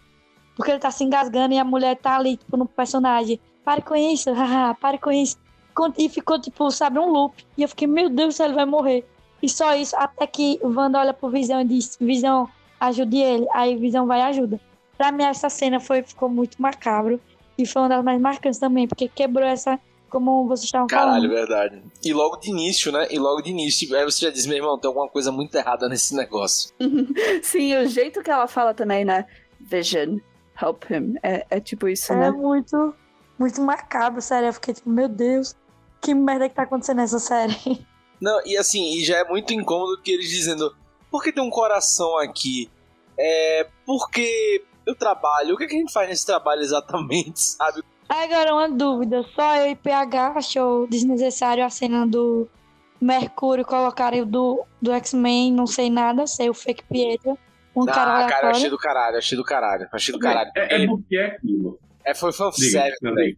Não, foi puro fanservice, cara. Os caras experimentaram, pegaram, tipo, tiraram onda e serviu pro propósito, né? Tipo assim, eu sei que serviu no propósito. Então, eu te pergunto, como serviu pro propósito? Porque é o Pietro, mas não é o Pietro. Então gerou o, estranha... gerou o estranhamento dela. Entendeu? Só que aí que tá, não tem lógica literalmente nenhuma, porque ela não tinha perdido as memórias pelo que a gente viu. Ela simplesmente não reconheceu o irmão. E tipo, não é fanservice, porque não é um cara que tá apagado no mundo do cinema, que foi extremamente marcante e que voltou. É simplesmente algo que eles botaram lá por botar. Não tem, não tem uma evolução narrativa, não tem um motivo narrativo, não, tem Não, nada. eu não acho, eu não acho que é fanservice nem nada. Eu acho que foi um easter egg, gente. Um easter eggzinho. Ela tinha que ter um estranhamento com a, a aparência do Pietro. E a Marvel resolveu fazer isso colocando um cara que a gente conhecia como Pietro, mas ela não. Sempre foi só foi um easter eu eggzinho. concordo que foi um easter egg, mas eu acho também, tipo, que foi pra criar um hype, sabe? Na série maior. Porque todo mundo, quando aparecer, tipo, nossa, vai introduzir o X-Men agora e etc. Pô, velho, mas se você parar assim pra ver, é isso que é uma das minhas principais críticas à série, é o tanto de furo de roteiro que tem. E se, se você ir sozinho em si, e se você pegar o universo Marvel já construído, é pior ainda. Porra, a primeira delas é de onde surge essa porra dessa bruxa aí, velho? Ela tava ali moscando na cidade e tal, e porra, caralho, meu irmão, uma outra bruxona aqui fez esse domo aqui do, do Stephen King, loucão, sabe? E aí, pô, velho, no último episódio mostra a cena da Mônica sendo levada pelo pelo fake Pietro, né?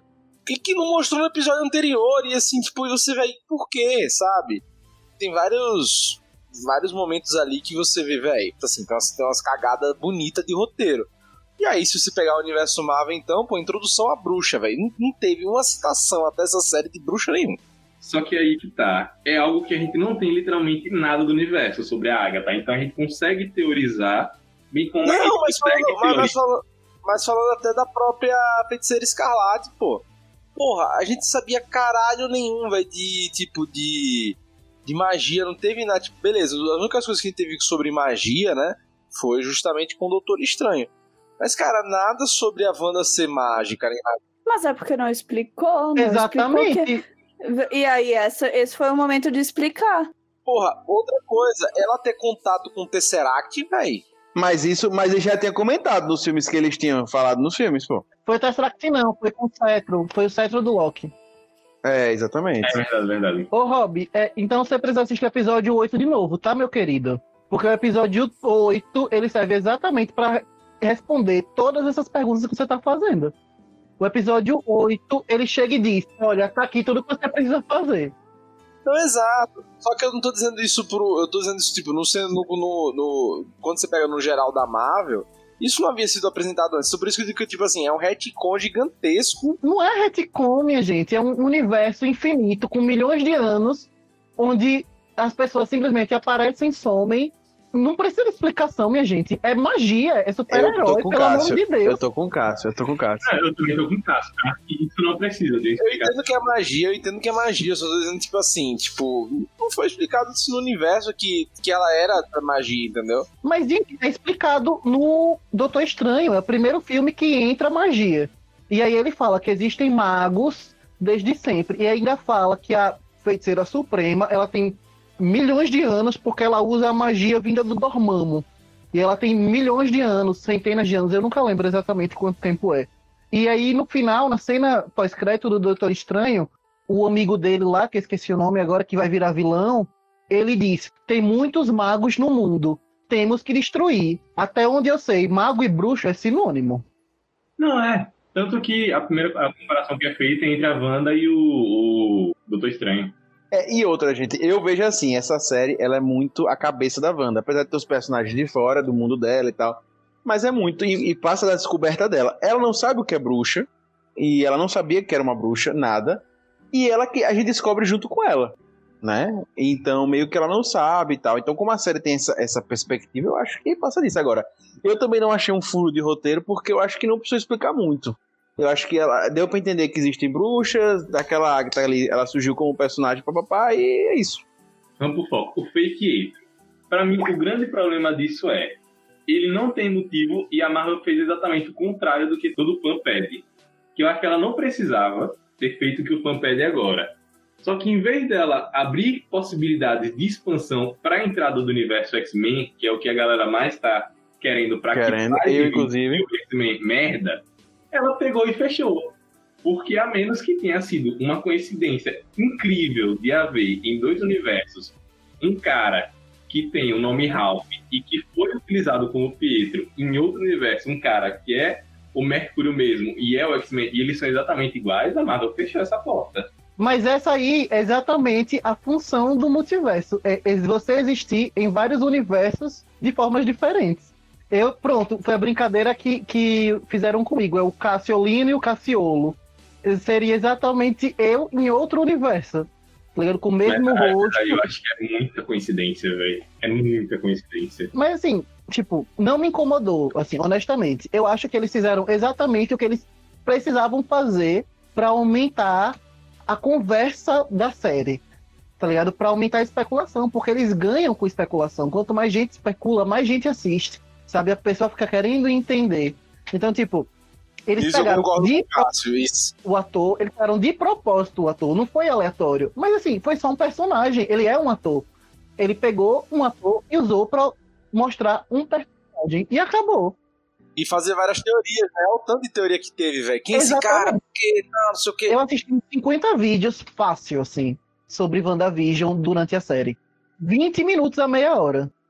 Mas aí a gente vai na contramão do que a gente falou mais cedo, que não teve o Doutor Estranho pra não tirar o foco da Wanda. E isso tirou totalmente o foco dela sem motivo. Não tirou. todo mundo focou muito mais em quem era o Pietro, esperando que fosse a entrada dos X-Men, ou até mesmo o Mephisto, do que esperaria caso Gente, é porque vocês não vocês não estão ligando as informações, gente. O, o Kevin Feige falou que ele não vai entrar, não tem planos para os X-Men entrarem agora. Ele disse isso, claro, acho que não tem um ano. A Marvel se programa em 5, 6 anos para fazer al- alguma coisa. Então, se não tem agora, eles não vão jogar um personagem para entrar como X-Men do nada, assim, para não aparecer um filme daqui a dois anos. Não tem sentido, eles não vão fazer isso. É, isso eu concordo também, porque, tipo, se a gente for uma coisa que eu falei com o PH na live, que se a gente for pegar o desenvolvimento do grande vilão, Thanos, passou 10 anos pra ter Endgame, Guerra Infinita, pra ele aparecer assim. Ele teve, ele foi aparecendo em cena pós-crédito e tal. E isso, isso entra na introdução do multiverso, que muita gente ficou decepcionada com a série, porque não introduziu agora, não teve a abertura assim pro multiverso já em Wanda. Só que eu achei que foi muito coerente a Marvel, porque a Marvel não vai colocar esse multiverso do nada. Não, ela vai construindo aos poucos. Com- começou a construir agora em Wanda, vai continuar em Loki, em Homem-Aranha no final do ano, pra vir Doutor Estranho, a grande a, a porta aberta pro multiverso. Não vai ser de uma hora pra outra. A primeira, a primeira cena que fala dos Vingadores é uma cena pós-créditos de Homem de Ferro 1. E Vingadores só foi aparecer quatro anos depois. Tinha, justamente. Então é tipo, a Marvel sempre, a vida inteira ela fez isso, ela vai plantando devagarinho. A gente tá acostumado com o fim de Ultimato, que aí também já não tinha mais pra onde correr. Eles jogaram tudo e é quebrar pau do começo do, do filme ao final do filme. Ele tá iniciando, acabou, Guerra Infinita acabou, a saga das Joias do Infinito acabou. Agora vai começar outra saga. Então WandaVision seria, Vinga- seria Homem de Ferro 1 dessa nova saga. É a primeira sementinha. É, e até o próprio Kevin falou, né, que Wanda é a abertura pra fase 4 da Marvel. Então ela, ela realmente é o Homem de Ferro 1 da primeira fase da Marvel. A brother do Kevin aí, viu? Gostei, gostei. Gente, eu queria dizer que pra mim, sem polêmico ou não, enfim, eu, pra mim o melhor episódio foi o último. Eu gostei de todos. É, eu gostei muito do último. E, pra mim, em relação ao Mercúrio, eu não vi com as minhas teorias. é, eu, vi, eu vi direto, assim, eu tentei não pensar muito. Eu gostei dele ter aparecido porque pra mim foi um plot twist, né? Ele ter aparecido, né? E achei muito legal as referências do personagem do, do irmão e tal que aparece e as coisas que ele faz. E eu, por exemplo, eu achava que ele era uma criação da Wanda, porque o episódio todo dá a entender isso, pra mim deu a entender isso. E do nada, eu descobri depois que não era dela, enfim. Foi, foi meu chapa crazy assim. E pra mim foi surreal quando ele fala aquela frase, né? Ah, o seu, o seu marido não tem como morrer, eh, não tem como ele morrer uma segunda vez. Né? Ali foi meio chocante. Eu falei, oxe, tá dando um bug no sistema, sabe? Enfim. Pra mim não, não, não, me incomodou o Mercúrio, sabe? Assim, da forma que foi. E quando a gente vê aquele episódio da, da Agatha explicando tudo, a gente entende que aquilo foi ela pressionando pra tentar entender como é que o universo estava funcionando. Porque na cabeça de todo mundo, o Visão tinha sido revivido pela Wanda. A série deixa isso, dá a entender isso naquela cena do episódio 4, que ele mostra o vídeo da invasão da Wanda Sword. Que por sinal ela não roubou ele, né? Ela acabou não Isso. roubando, né? Exatamente, ela não rouba. Então a série dá a entender que ela refez o Visão do que ele estava morto, né? Então aí que a Agatha Harkness ela questiona ali, ela usa o Pietro para questionar, para botar a Wanda pela pra, a parede, para tentar entender toda a magia da Wanda, porque ela não sabe, né? Ela mostra no episódio 8 que ela não sabe como a Wanda faz aquilo. Ela não entende o, o quão a, a magia da Wanda é extensa. É, e aí, é, dentro dessas teorias, eu falei aqui que eu imaginava que o, que o Doutor Estranho ia aparecer e tal. É, falar do Mephisto, falar de muitas coisas, né? Teve alguma que vocês ficaram assim frustradas porque não correr? Pegar de entender aí que com o Mercúrio ele não, não ficou imaginando muita coisa, não rolou. Mas teve alguma assim que vocês dizem, ah, velho, eu esperei que essa aqui. Eu digo de cara, né? Pra mim, não ter aparecido o Doutor Estranho foi um pouco assim. Como eu disse, a série foi completa. Pra mim, não, não, não- eu gostei muito e tal.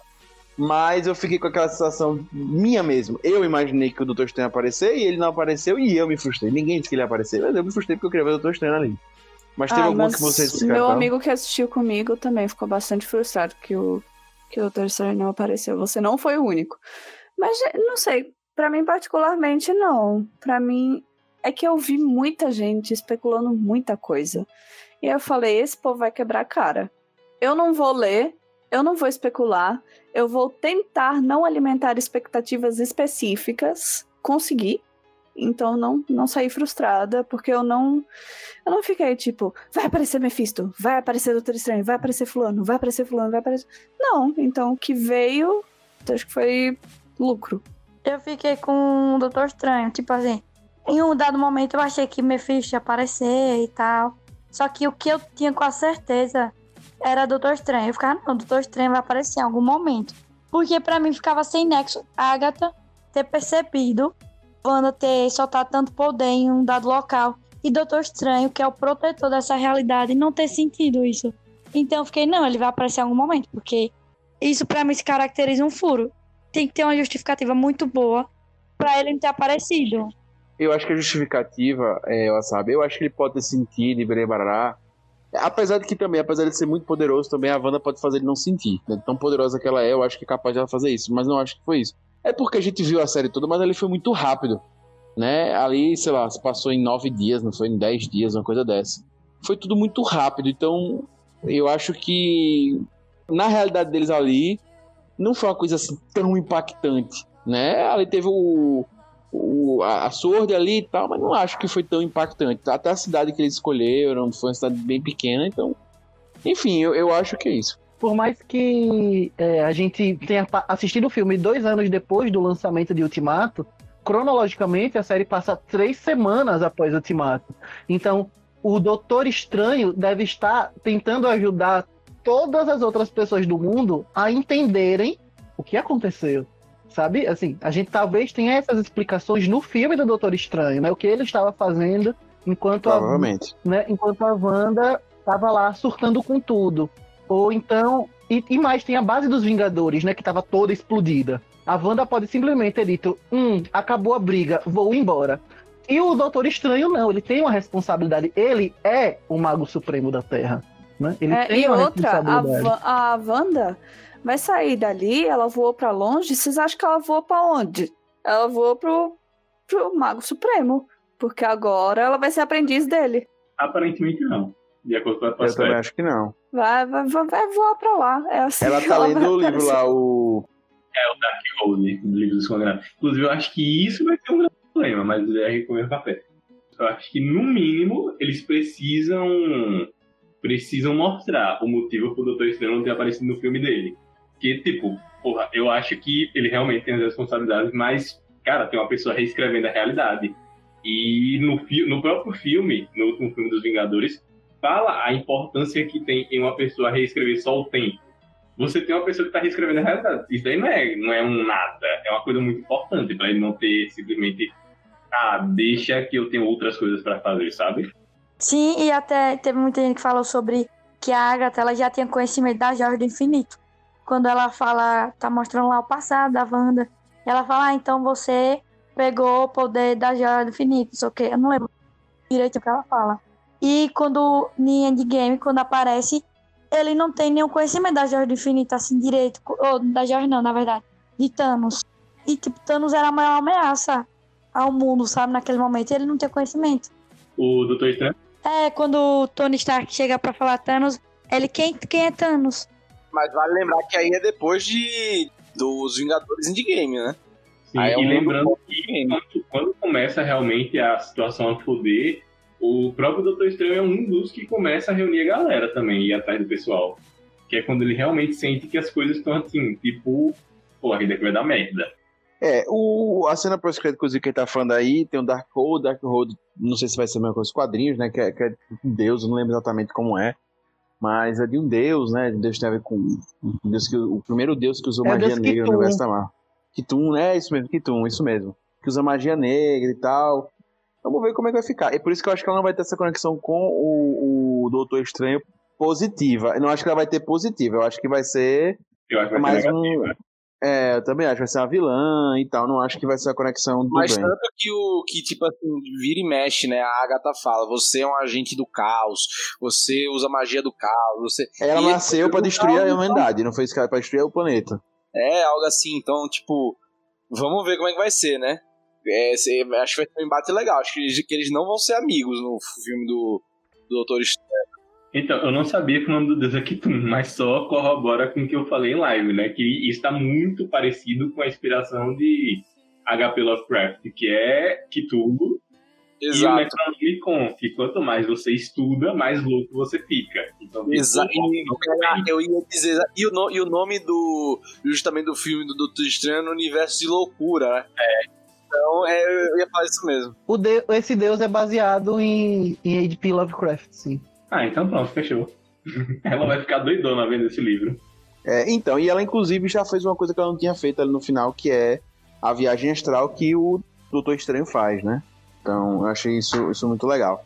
Gente, e aí falando. A gente não vai entrar aqui muito na, na personagem dos quadrinhos, obviamente, porque senão o cast ficaria de três dias e três noites. A objetivo não é essa, a gente levar vocês pra loucura, né? Mas ah, só para vocês terem uma noção, né? A Wanda realmente ela é muito poderosa, a feiticeira escarlate. É, mais que nunca agora, né? Com os direitos comprados com os direitos da Disney agora, é tranquilo.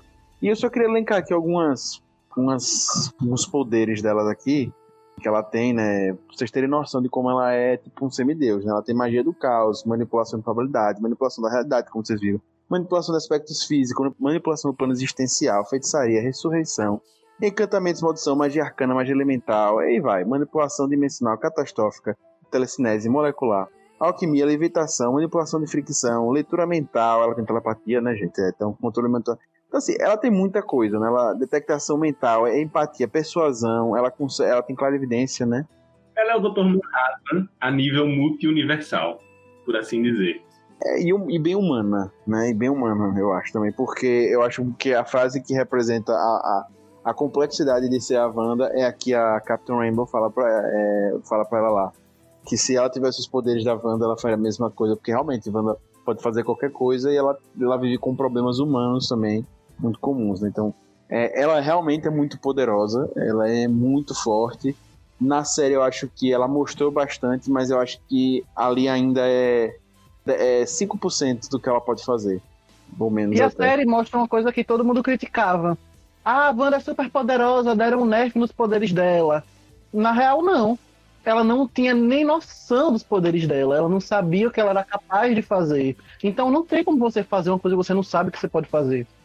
Pois é, e, e é por isso também que eu até queria fazer um toque assim, que eu acho que para mim o Mephisto não ia aparecer, é, enfim, outros aí, porque eu acho que a série é sobre essa busca da Wanda de se descobrir, sobre o Visão também dentro desse universo, né, ele entender quem ele era e tal, mesmo ele já não existindo, entre aspas, o que é a Visão, né, na verdade.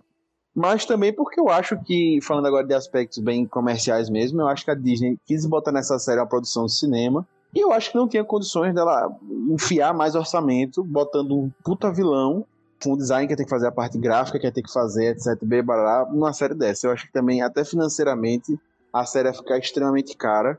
Eu acho que não era, enfim, minha, minha visão assim, mais comercial da coisa também. Gente, e aí puxando até um pouco pro Visão, eu sei que a série trata muito da Wanda, etc, até porque ela cria tudo, mas se passa também pelo Visão e, e tem um lance muito filosófico ali, aquele embate dele com ele mesmo, enfim traz muitas discussões, né? Mas eu queria saber assim, como é que vocês veem que ele fica nisso tudo. Primeiro, eu já quero deixar aqui um ponto certo com vocês. O Visão está vivo, ou não está? Ele está vivo. Pra mim, ele tá vivo.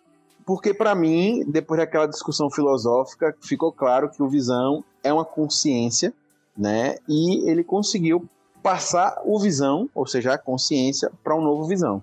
Bem viagem isso, mas é isso, é o, né? É o multiverso do Gustinho aqui. Mas tudo não, bem. Então, eu acho que é importante, para quem não entendeu, explicar a, literalmente a metáfora do barco de Teseu. Que apesar deles terem sido bem, bem assim, por cima nelas e bem, bem explicado, muita gente não entendeu, que a ideia do barco de Teseu é literalmente dizer que o que vem do novo, mas foi criado em cima daquilo, não deixa, não se torna falso. Que é justamente que muita gente fala de que ah, o novo não necessariamente faz jus àquilo que já foi criado que é quando você substitui, etc. Que a ideia do barco de Teseu é que o barco vai deteriorando e as peças vão sendo trocadas uma a uma, até o momento em que, teoricamente, todas as peças foram trocadas e com as peças antigas você criou um novo barco. As peças antigas, de certa forma, seriam o Visão destruído e as peças novas foi recriado, onde cada um dos dois tem um pouco de verdadeiro em cima da, do que existe ali o Visão, que é a consciência que foi criado em parte pela joia e pela conexão da joia com a Wanda, e o Visão que foi criado a partir do corpo, que a gente descobriu que não tem só o corpo, tem também as memórias.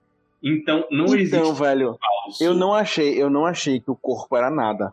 Eu acho que ficou claro para mim que o corpo não era nada, que para mim ficou claro que o que caracterizava o Visão na, naquele ponto de evolução eram as memórias, inclusive é o que ele fala com a Wanda lá no final, né? Ele vai falar sobre que agora ele é uma, memórias. Não mas ele usa uma frase com memórias. Essa é justamente a brincadeira do barco de Teseu. As memórias estavam no. Então, não estavam, não estavam no corpo novo. Não estavam. Ele inclusive estava, fala, eu não, tenho. Estava, ele não. Ele inclusive fala isso. Ele não fala isso. Acesso, tava lá. Não, pô, só, não, não, não, não, não, Ele não fala. Ele diz: você não tem memórias. Ele diz: eu não tenho, mas você tem dados. Ele diz: dados eu tenho. Claro, eu tenho acesso a todos os dados. Aí ele diz: mas você não tem acesso a esses dados. Beleza, são dados. E quem deposita as memórias é o Visão. Ele, ele tem aquilo, ele não tem a, ele não tem a parte afetiva, gente, daquilo. Ali para ele são dados. Se ele vai acessar aquilo, ele não vai ter afeto por aquilo. Quem vai passar por afeto, inclusive o Visão no final, ele chora. E para mim, ali existe um sentimento que o outro visão não teria como ter acessando dados. Não, tem uma frase, tem uma frase que ele diz: Deixa eu te ajudar a acessá-los. Uhum. Acessar precisa que exista em você. Os dados, mas Exato. as memórias não. Então, mas os dados são lembre... memórias. Ele é um computador, minha gente. Literalmente ele é um computador. Porque assim, vamos dividir assim, para ficar mais claro. Visão consciência, que é a visão criada pela Wanda, que é literalmente a consciência e visão dados, que é o visão robô. Lembre-se que o próprio visão consciência não tem memórias do que ocorreu anteriormente, então ele não teria como passar o que ele não tem. Mesmo sendo dados, o visão robô sabe o que ocorre e ele sabe quem é Wanda, etc. Ele não sabia tudo que ele tinha passado. É como se a, literalmente o grilinho do Peter, o Peter é ótimo, o grilinho do Pinóquio. A consciência ajuda o visão robô a acessar as memórias e a partir daquilo, que aí está justamente a grande brincadeira do barco, o Visão Robô com suas memórias vai desenvolver a sua própria consciência. Porque justamente aí entra a questão que eu e o Asabi tinha falado na live, que talvez os dois pudessem se juntar. Só que se os dois se juntam, não existem mais dois visões verdadeiros ou um visão verdadeiro. Existe uma manipulação do visão criado pela Wanda ser a consciência do antigo visão. Nesse caso, não. O visão, com as memórias deles, vai refazer sua consciência e ele vai ser literalmente um ser verdadeiro com 100% de dele mesmo, porque ele recuperou suas memórias e ele vai decidir a partir dali. Então, meio que, tipo, isso tem muitas nuances incríveis do fato dele não ter simplesmente dito, tá, faça isso. Ele libera, simplesmente siga sua vida e faça suas decisões.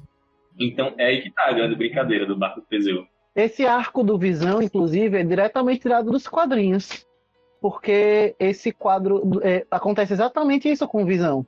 É a mesma coisa, exatamente a mesma coisa. O Visão morre e ele é revivido, e quando ele é revivido, ele volta como Visão branco. E aí é, as memórias dele, dele voltam. E aí ele volta como Visão.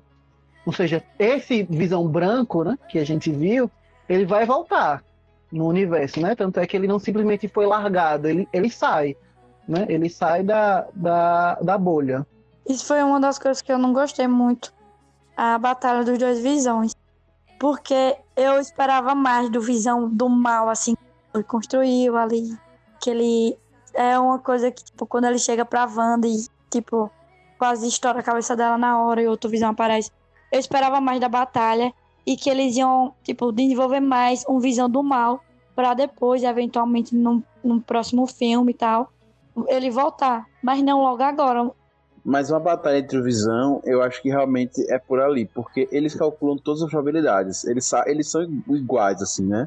Então eles calculam tudo que pode. Tanto que a, a discussão, a briga deles depois tem que ser filosófica, intelectual, porque no, no, no, no murro não tem como, porque os dois preveem tudo que o outro vai fazer, sabe? É isso que eu vejo, assim, sabe? Eu, eu, eu, entendi dessa forma lá, que tudo que um fazia, o outro fazia, fazia, fazia, fazia, fazia, ia ficar aquilo eternamente. Eles nunca conseguiam se matar porque, né, é tudo muito igual, né? E eles têm essa capacidade de calcular, né, de calcular. Então, foi, foi dessa forma que eu vi. Aí eu, eu achei até muito inteligente a saída da discussão deles filosófica e papapá. E realmente, essa é uma briga de 500 anos da mesma coisa. Chata, porque eles têm os mesmos poderes e eles não têm. Eles são robóticos, né? Sintetosóides, né? Lá. E por sinal, para mim, uma das frases mais icônicas é aquela de ele não é seu, né? E a gente ia enterrar 3 bilhões de dólares em Vibranium. Aquilo ali é pesadíssimo para mim. Quando o cara fala. Foi muito pesado mesmo. E eu achei um dos maiores plots da, da série em si foi a gente perceber que a Wanda não roubou, não pegou o corpo dele. Que até então Também. todo mundo acreditava que tinha pegado. É, é isso que eu gostei da série, que o foi uma- é uma coisa importante, mas não- o foco da série é mais o drama e papapá, papapá, e ele não eles deixaram a gente entender. Não foi uma coisa que interferiu, assim, pra mim, gigantemente na história, ou o curso. Foi uma coisa que foi importante a gente saber, massa, tal, vida que segue. O, que, o foco aqui é outro, o foco aqui é no drama, o foco aqui é outra parada, e eu achei massa isso. Sabe, que não precisou ficar mexendo, remoendo, explicando, explicando aquilo ali, entendeu? Eu gostei. E aí, gente, inclusive, a gente teve a participação de alguns outros personagens, né? Diversos personagens, né? A, a Mônica, a Darcy Lewis, Jimmy Woo, é, uma galera. Teve uma galera lá de personagens e tal, né? E até os filhos da Wanda, né? Que inclusive Rei tava doido pra comprar o bonequinho, os, os Funko Pop dele, né? Do Billy e Tommy, né? Que foi um, foi um frege quando saiu, né? Porque pensaram que era o Icaranha e o Celery, né? Aparecendo ali. Aí eu quero falar, né? Pega já falou do fake Pietro, né? E tal. Mas eu gostei muito dos Gêmeos. Achei muito legal. Até as discussões filosóficas da Wanda com ele. Tipo, vocês não podem ficar crescendo pra resolver, tal, tal, tal. Achei aquilo massa. Mas pra mim, eu queria destacar dois personagens que eu não gostei. A Monica Rambeau, não gostei dela. E não gostei daquele cara, é o é Raymond, não lembro o nome dele. Hayward, eu não gostei dele. Por quê? Eu achei eles muito pastelão. O cara do mal demais, o vilão típico de filme. Pra mim foi o ponto baixo assim, da série. Mas a série, pra mim, aborda tantas outras coisas que pra mim eles passaram. E a Mônica, a pessoa boa demais, a compreensiva, a, a, a, a brother da galera. Pra mim foi um plot twist quando você descobre que ela é de fora do mundo, para e foi massa. Mas ela é muito boa, gente. Ela é boa demais, ela compreende demais, ela não tem um pingo de raiva. Ela é só compreensão e quer ajudar a Wanda. Por que você quer ajudar a Wanda? Aí lá no final, porque se eu tivesse os poderes eu ia rever minha mãe. Gente, ficou muito, sabe? Pra mim ficou muito. Meu ver- E o. Ao meu ver, ela é uma mulher que sofre, que entendeu outra mulher que sofre, tá ligado? Exatamente o que eu pensei. Exatamente o que eu pensei. Eu, eu senti em parte disso também, tanto que demonstra um pouco, assim, de motivações mais negativas nela quando é citado a própria Capitã Marvel, que demonstra que ela tem algum ressentimento guardado. Só que é aquilo, eu não sei, talvez, inclusive, seja o ponto para uma futura, um futuro filme, um futuro desenvolvimento de filme, uma futura série, de desenvolver mais a personagem da Mônica. Mas eu também entendo, Augusto, no fato de que, tipo, ela tá ali perfeitinha demais. O único ponto de defeito que a gente vê é esse, essa pequena brecha, quando é citada a Capitã Marvel. Pois é, e aí, por exemplo, a, a Darcy eu achei muito mais legal. Ela não tem uma grande motivação, ela quer descobrir e tal, é um, talvez pode ser um motivo egoísta e tal. Mas ela tem a motivaçãozinha dela, ela tem tal, ela tem os auges, os- ela dá os forazinhos, tem mais reação. A outra é muito boa, é muito. Eu não gostei. A, a E Darcy já é a o- gente. É a gente assistindo a série, que não vai poder fazer nada, porque não tem poder. Só pode assistir, tá ligado? E, e fazer piada e rir, porque se alguém olhar pra cara dela, ela simplesmente é explodida. porque não sabe mexer no ar, não sabe atirar, não tem poder, ela só faz assistir. E ela até fala quando ela acaba entrando no Rex naquela cena, que depois que o Visão libera ela do controle da Wanda, ela fala, nossa, eu tava. Eu até pensei em participar quando eu tava assistindo vocês dois, mas agora que eu tô aqui dentro eu não quero mais, não. E o cara lá do- da, da, da Sword, eu achei ele também um vilão por ser vilão, sabe? Tipo, eu achei muito paia ele, muito. Sabe? Pra mim foi um vilão bem fraquinho. Eu gostei muito mais da Agatha, por exemplo, muito melhor, papapá. E é, ele, pra mim, foi um ponto baixo assim, da série. Eu achei que na série simplesmente botaram um cara que era focado no dinheiro e foda-se. Botaram um típico capitalista. É, botaram no tipo capitalista. Eu, literalmente, ah, eu quero dinheiro e quero, quero o ex- exército mais foda possível. Isso, é botaram um, um estadista capitalista e acabou, tá ligado? Tipo, o cara que tá ali priorizando as armas e o poderio dos Estados Unidos. Eles não vão perder esse dinheiro, eles não vão perder essa tecnologia, eles não vão perder algo que eles nunca vão conseguir fazer. Que é a mesma coisa que fizeram com Tony Stark. É, rolaram teorias que o chefe da, o chefe da Sword, ele era da Hydra. Uma extensão da Hydra, sabe? Então por isso que não ficou tão, não explicou tanto ele. Porque meio que deixou implícito que talvez seja isso. Que ele fosse da Hydra. Eu só não gosto quando introduzem pessoas que mudam de forma. Porque acontece a mesma coisa que aconteceu com Game of Thrones em algum ponto. Todo mundo pode ser um homem sem rosto. Todo mundo pode ser um Skrull. Aí vai ficar o tempo todo. Ah, fulano era um Skrull. Ah, Beltrano era um Skrull. Ah, fulano era um Skrull. Aí é um saco, odeio isso.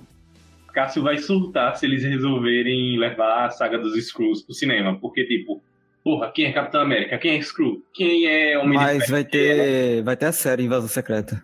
Então, vai ter a série, mas tipo, dentro da série vai ter, provavelmente vai ter sentido, não vai ser aquela coisa de todo mundo pode ser um Skrull durante todos os filmes o tempo todo, tá ligado?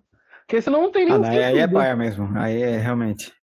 Assim como a Marvel fez no, nos quadrinhos, né? Que fez essa merda de invasão Skrull e depois todo mundo era Skrull. Foi, e aí foi o famoso retcon fudido, porque todo erro que personagem tinha feito era porque era um Skrull. Inclusive o Capitão América recentemente, né, da Hydra. Ah, mas a piada em Guerra Infinita ficou muito boa.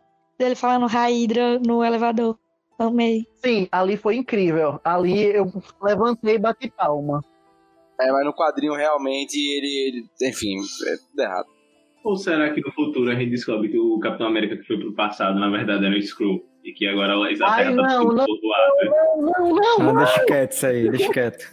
Eu concordo que isso do Screw é osso mesmo. Só que eu gostei muito do plot em Homem-Aranha, que o Nick, na verdade, era o Screw. Eu achei uma sacada muito massa ali. Mas, de, tipo, se ficar assim, ah, qualquer pessoa pode ser Screw agora, eu acho que vai ser desnecessário também. Concordo Mas com você. explicou que o Nick Fury ali era um Skrull porque o verdadeiro tava de férias no espaço, né? Não, sim.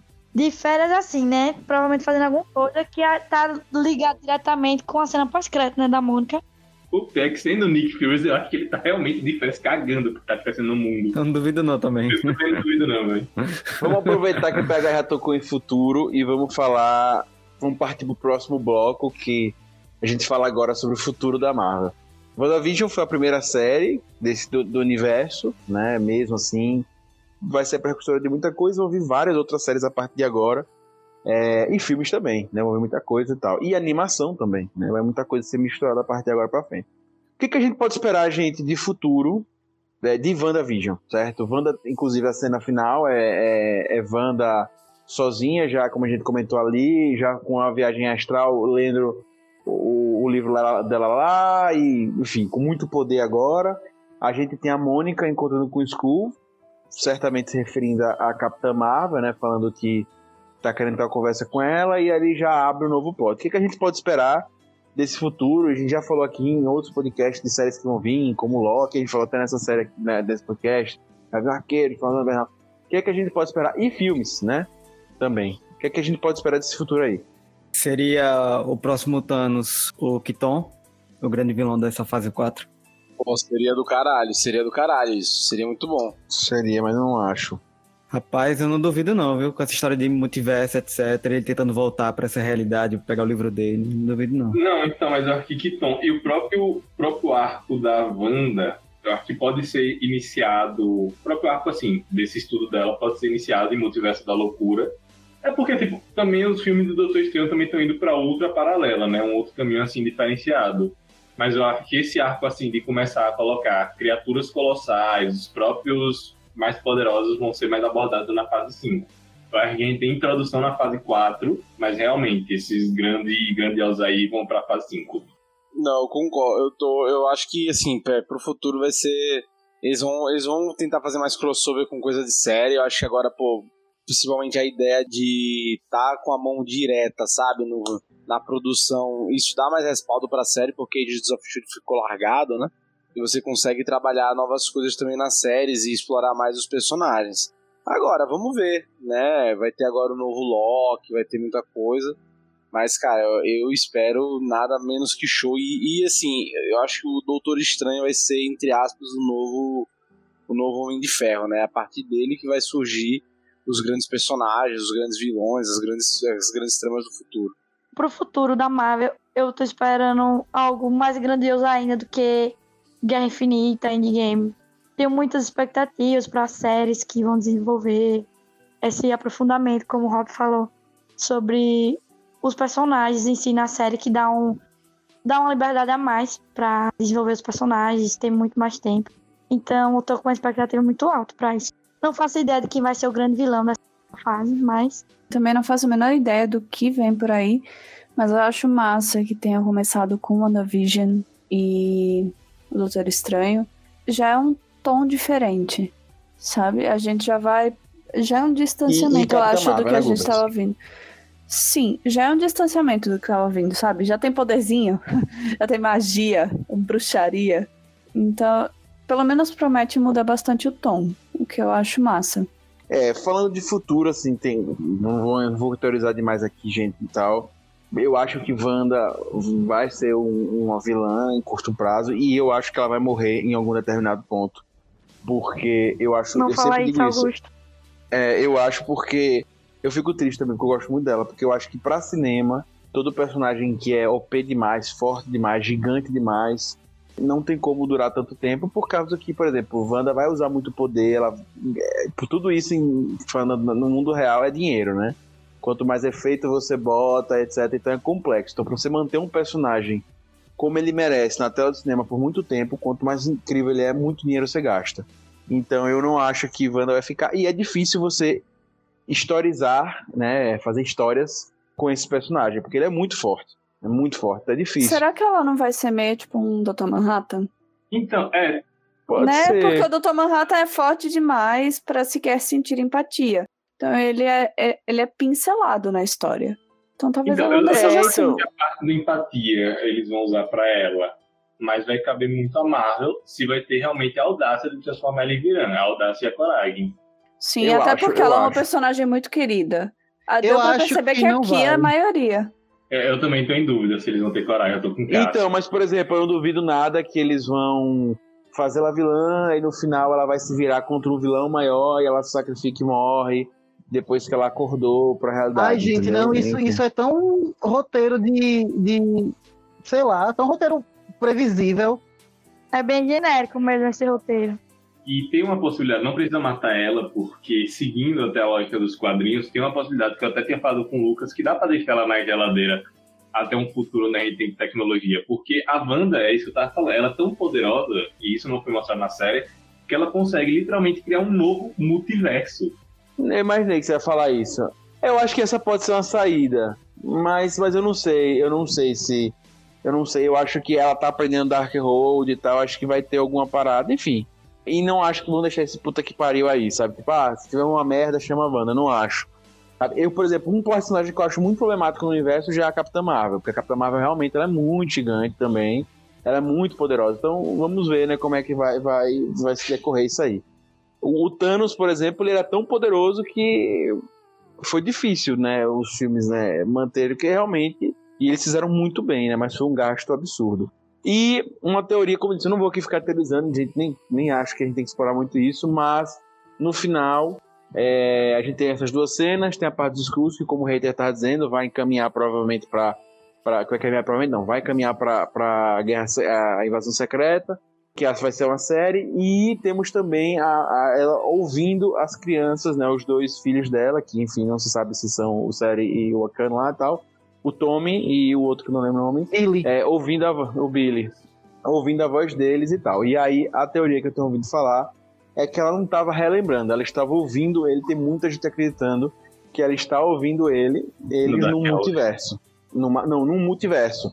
Que acredita que ela come, é, eles devem existir num multiverso e ela vai- tá começando a ter entendimento daquilo e que talvez com o Doutor Estranho, etc, vai começar a se explorar os multiversos, que isso acontece no quadrinho né? E talvez aí sim a gente tenha um, uma loucura nos, no- nos cinemas Então, tal. eu acho que eu acho que por causa daquela cena pós-créditos que ela vai atrás do Doutor Estranho. Pra tentar entender o que está acontecendo. Porque ela só tem um livro. A gente viu, pelo menos no filme do Doutor Estranho, ele lendo uns, uns 20 livros diferentes. Né? Ela tem um livro pra saber uma informação. Né? E talvez Não, mas o livro dela é o livro do demônio, pô. Isso aí é. Esse livro é capiro, capiroto aí, pô. Sim, e ela vai atrás demais. Então, só que é como se esse livro tivesse condensado mais informações do que, tipo, 20 do Doutor Estranho. Eu acho que essa, essa ouvi, esse que ela ouviu vai fazer que ela simplesmente enlouqueça em nível de, tipo, eu quero estudar até o máximo desse livro e é um livro que tem informação, mas é que ele é meio uma armadilha, né? Ele leva você a fazer o que o demônio quer, entendeu? Eu não acho que vão enlouquecer ela de novo. Eu não acho que vão fazer de então, novo. eu não acho que enlouquecer. Eu não acho, Cássio. Eu acho que é tipo, o livro dela vai mostrar que ela é tipo 10 barra 10, tá ligado? E o livro do Doutor Estranho são livros pra gente 4 barra 4, 3 barra 3 barra 3, entendeu? É, o dela é o livro. Tipo, ela não vai, eu, eu vejo assim, ela não vai querer ler um livro de, de um Hellis mago. Ela é a maga, entendeu? Eu pensei dessa forma, né? Mas, mas enfim. Essas são as minhas viagens aqui, como eu tava falando, mas a gente não tem muita noção. Vai, como, como o Cassiolino falou muito bem lá atrás, o, é o Cassiolo, né? Depende do que você tá, em que minuto você tá ouvindo esse podcast. A gente tá começando agora esse bloco novo da Marvel, esse, esse- essa, essa continuação da história. Então, assim, é muito, muito pouco ainda pra gente decidir, de- tomar uma decisão até do que a gente acredita, né? Mas, com certeza, eu acho que WandaVision deixa aí um, um- um bom legado e que a gente já fica com gosto, quero mais. Gente, antes de ir pras notas, eu queria fazer só duas perguntas pra vocês. Um, eu vi essa crítica que WandaVision poderia ser facilmente um filme. Vocês acham que série foi bom tamanho ou não? Um filme a pessoa não sabe nem o que tá dizendo. Traz ela aqui, que eu dou dois tapas na cara dela pra ela ter noção do que ela fala. Vendo o resultado final da série, último episódio, acho que dá pra construir num filme, sim. Aí, dê dois tapas nele, dê dois tapas nele. Deixa o Corona passar. Eu discordo, eu acho que o formato de série, o formato que foi semanal, de pô, funcionou muito bem. Você não conseguiria explicar certas coisas em filme. E até o clima que ficou de estranheza e tal, ficaria em filme ficaria muito apressado. Sim, eu acho que a história em si, ok, daria pra contar num filme, mas não, não teria essa mesma pegada que teve, que foi o que tornou a, a narrativa única e conquistou a gente. Não, E não ter- só não isso. teria, não. filme você tem que vender. E quando a galera critica e cai em cima, não importa se o filme teve uma boa venda, etc. Crítica pesa muito. Série não. Se a pessoa critica, tem milhares de outras séries pra pessoa assistir. Então pesa menos. Se isso lançasse em filme tivesse outro filme, aí ia ter menos gente indo. Nas séries eles fazem investimento porque eles sabem que o, o streaming tá pagando, tá se pagando. Então foda-se se tiver as críticas que tiver, etc. Que também entra muito nisso. É, eu também, pra mim, tem que ser sério mesmo, eu gostei. Mas é bom a gente saber, é bom sempre expor hate, né?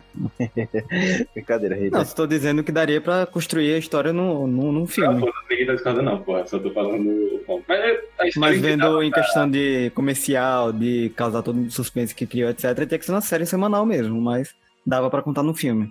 E com certeza daria pra explorar a história no filme. Ela é bem fechadinha pra isso. Eu não acho, eu não acho. Eu acho que pra mim tem que ser série mesmo. Claro, gente, no mundo ideal, se você quiser se adaptar o que você quiser pra série e pra filme, ok.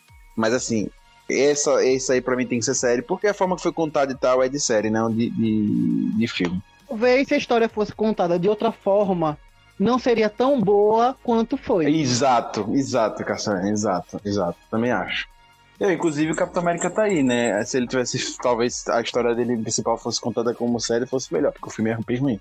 Mas, mas quanto a Wanda, em relação à estrutura, é uma série que foi feita, e justamente que ela disse, a gente reclamou de, ah, tem que esperar uma semana pra poder assistir o outro. É, é tudo isso foi proposital. Até essa espera de uma semana entre um episódio e outro. Todo o formatozinho dela como série semanal, de capítulos, etc., se encaixa perfeitamente. Pra ficar todo mundo teorizando de Mephisto e dos X-Men e tudo por água abaixo. Exatamente. Professor Xavier, né, pega. Magneto e tudo que tinha de, de teoria, tudo. A, a, a série Seu tava fantástico. na cara da gente. A série tava na cara da gente o tempo todo. Mas é um fato. Aí eles botaram a roupa da Mônica Rambeau, é a mesma roupa do Quarteto Fantástico. Isso aí todo mundo comentou, foi uma trollagem também. Meu vilão favorito da Marvel, inclusive, é o Magneto. Eu gosto muito do Magneto. Em quadrinhos, assim, eu gostaria muito de ver ele aparecendo. Mas eu sabia que não ia, pelo que eu já falei. Eu botar o Magneto numa série dessa ia ser um custo absurdo, ia ter que ter mais episódios, ia ser doideira. Eu não acho que tinha como. Mas dinheiro pra Ivan Pisa tiveram pra nada. Mas, gente, se, se eles botassem algo que fugisse de Wanda, ia cagar a série. A série ia ficar uma Exato, bosta. também acho, também acho, também acho. Acho que ali foi, foi exato e tal. Gente, então vamos pra nota do, do WandaVision. Pra saber agora de vocês qual é a nota pra você da série. Olha, não, não me matem, mas eu vou dar 4,5 pra WandaVision. Justifique. Porque tem uns furozinhos que ficaram largados lá, que não teve serventia nenhuma na história. Pensei que Lucas ia dar um. Eu achei, eu achei que ia dar três, dois. Não, porque eu achava que vocês não- iam aceitar menos de cinco. Ah. hum, pra mim é cinco. Não, não senti problemas como o Lucas sentiu, não. Pra mim é cinco e espero muito mais cinco pela frente, Marvel. Por favor. Pra mim é cinco também. Mas eu senti algumas coisas, como eu falei, por a última batalha, até a da Wanda e e Agatha também, um pouco. Pra mim foi. Tipo, simplificou algumas coisas que poderia aprofundar mais. Mas continuo com a nota 5. Então, para ser coerente com a nota que eu dei em um comentário aleatório no começo do cast, né, que eu disse que a, a- nota era 11 de 10, eu vou dizer que é 5,5 de 5, né? E quem estiver achando ruim, vem no privado que a gente resolve. Eu vou diferenciar todo mundo, velho. Acho que nota, nota 4 tá bom ali, tipo, acima da média, né? Tá bom, boa série. E é isso, cara. Acho que tem alguns furinhos ali e tal. Acho que perde um pouco de ritmo em alguns momentos. Mas é muito boa a série. Eu recomendo, cara. Acho sim. Achei muito legal. Como eu disse também, minha nota é 4,5. É porque, é a galera tá começando a achar que, tipo, porra, 4, 3 é uma nota ruim. Gente, 3 é uma nota média, pô. Exato, eu concordo. Isso, eu tô com essa. Pra mim, 4,5, que é aquilo, é a junção de. É uma série incrível, é uma série que eu gostei. Pra mim, assim como o Lucas, tiveram alguns furinhos e tal, e coisas que eu não gostei tudo assim, mas 4,5, porque é uma série incrível. É, pra mim não é uma série blockbuster, não é uma série pra você ficar. é, Pra mim não foi uma série pra ficar viciado, é uma série de uma temporada e tal, bem tranquilo, fechadinho, bem redonda. Mas assim, excelente. Pra mim eu dou nota 5, porque até uma coisa que eu sempre critico aqui em relação a tempo, que às vezes eu sinto que é corrida, às vezes eu sinto que é demais. Pra mim foi no tempo, foi exato, gostei das atuações. É, é, Elizabeth Olsen tá incrível, o, o Visão tá incrível.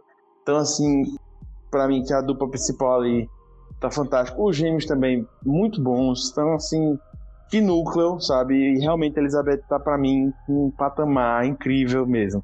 A Agatha também, a atriz que faz a Agatha, não lembro o nome dela agora, mas também tá muito boa. Então, assim. E também a, a parte gráfica, o chroma key, etc. Tá, enfim, incrível.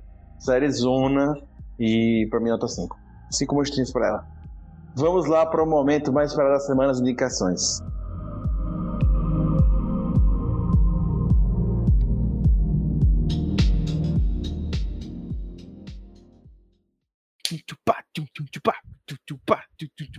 Recomendações.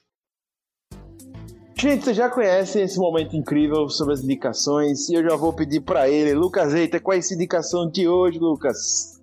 Minha indicação de hoje vai para a Cidade Invisível, a série brasileira Netflix, que vai contar a história de um cara que perde sua esposa misteriosamente e vai se ver no meio de uma trama envolvendo as criaturas do folclore brasileiro. Achei muito legal e achei uma vibe bem Once Upon a Time BR. Muito bom, muito bom, muito bom. Querido PH Santos, é essa indicação de hoje? Olhe, aí saiu o Wasabi. Oh, aí saiu o Wasabi. O Wasabi PH. Eu indiquei a live de vocês aqui recentemente, viu? Mas podem continuar. Quer que eu te indique, meu jovem? Eu, eu indico seu Instagram, meu amor. É, não, eu só não indico seu Instagram, porque eu tenho uma coisa ainda mais especial pra indicar aqui. Como todo mundo sabe, eu gosto muito de games. E uma das sagas de games mais importantes aí, é, pioneira de jogos de corrida, Need for Speed, estava com uma grande demanda de ter um jogo bom, porque depois de Need for Speed Underground 2 e do Rivals, que também foi assim legalzinho, a gente estava sentindo muito uma falta de um bom jogo do Need for Speed.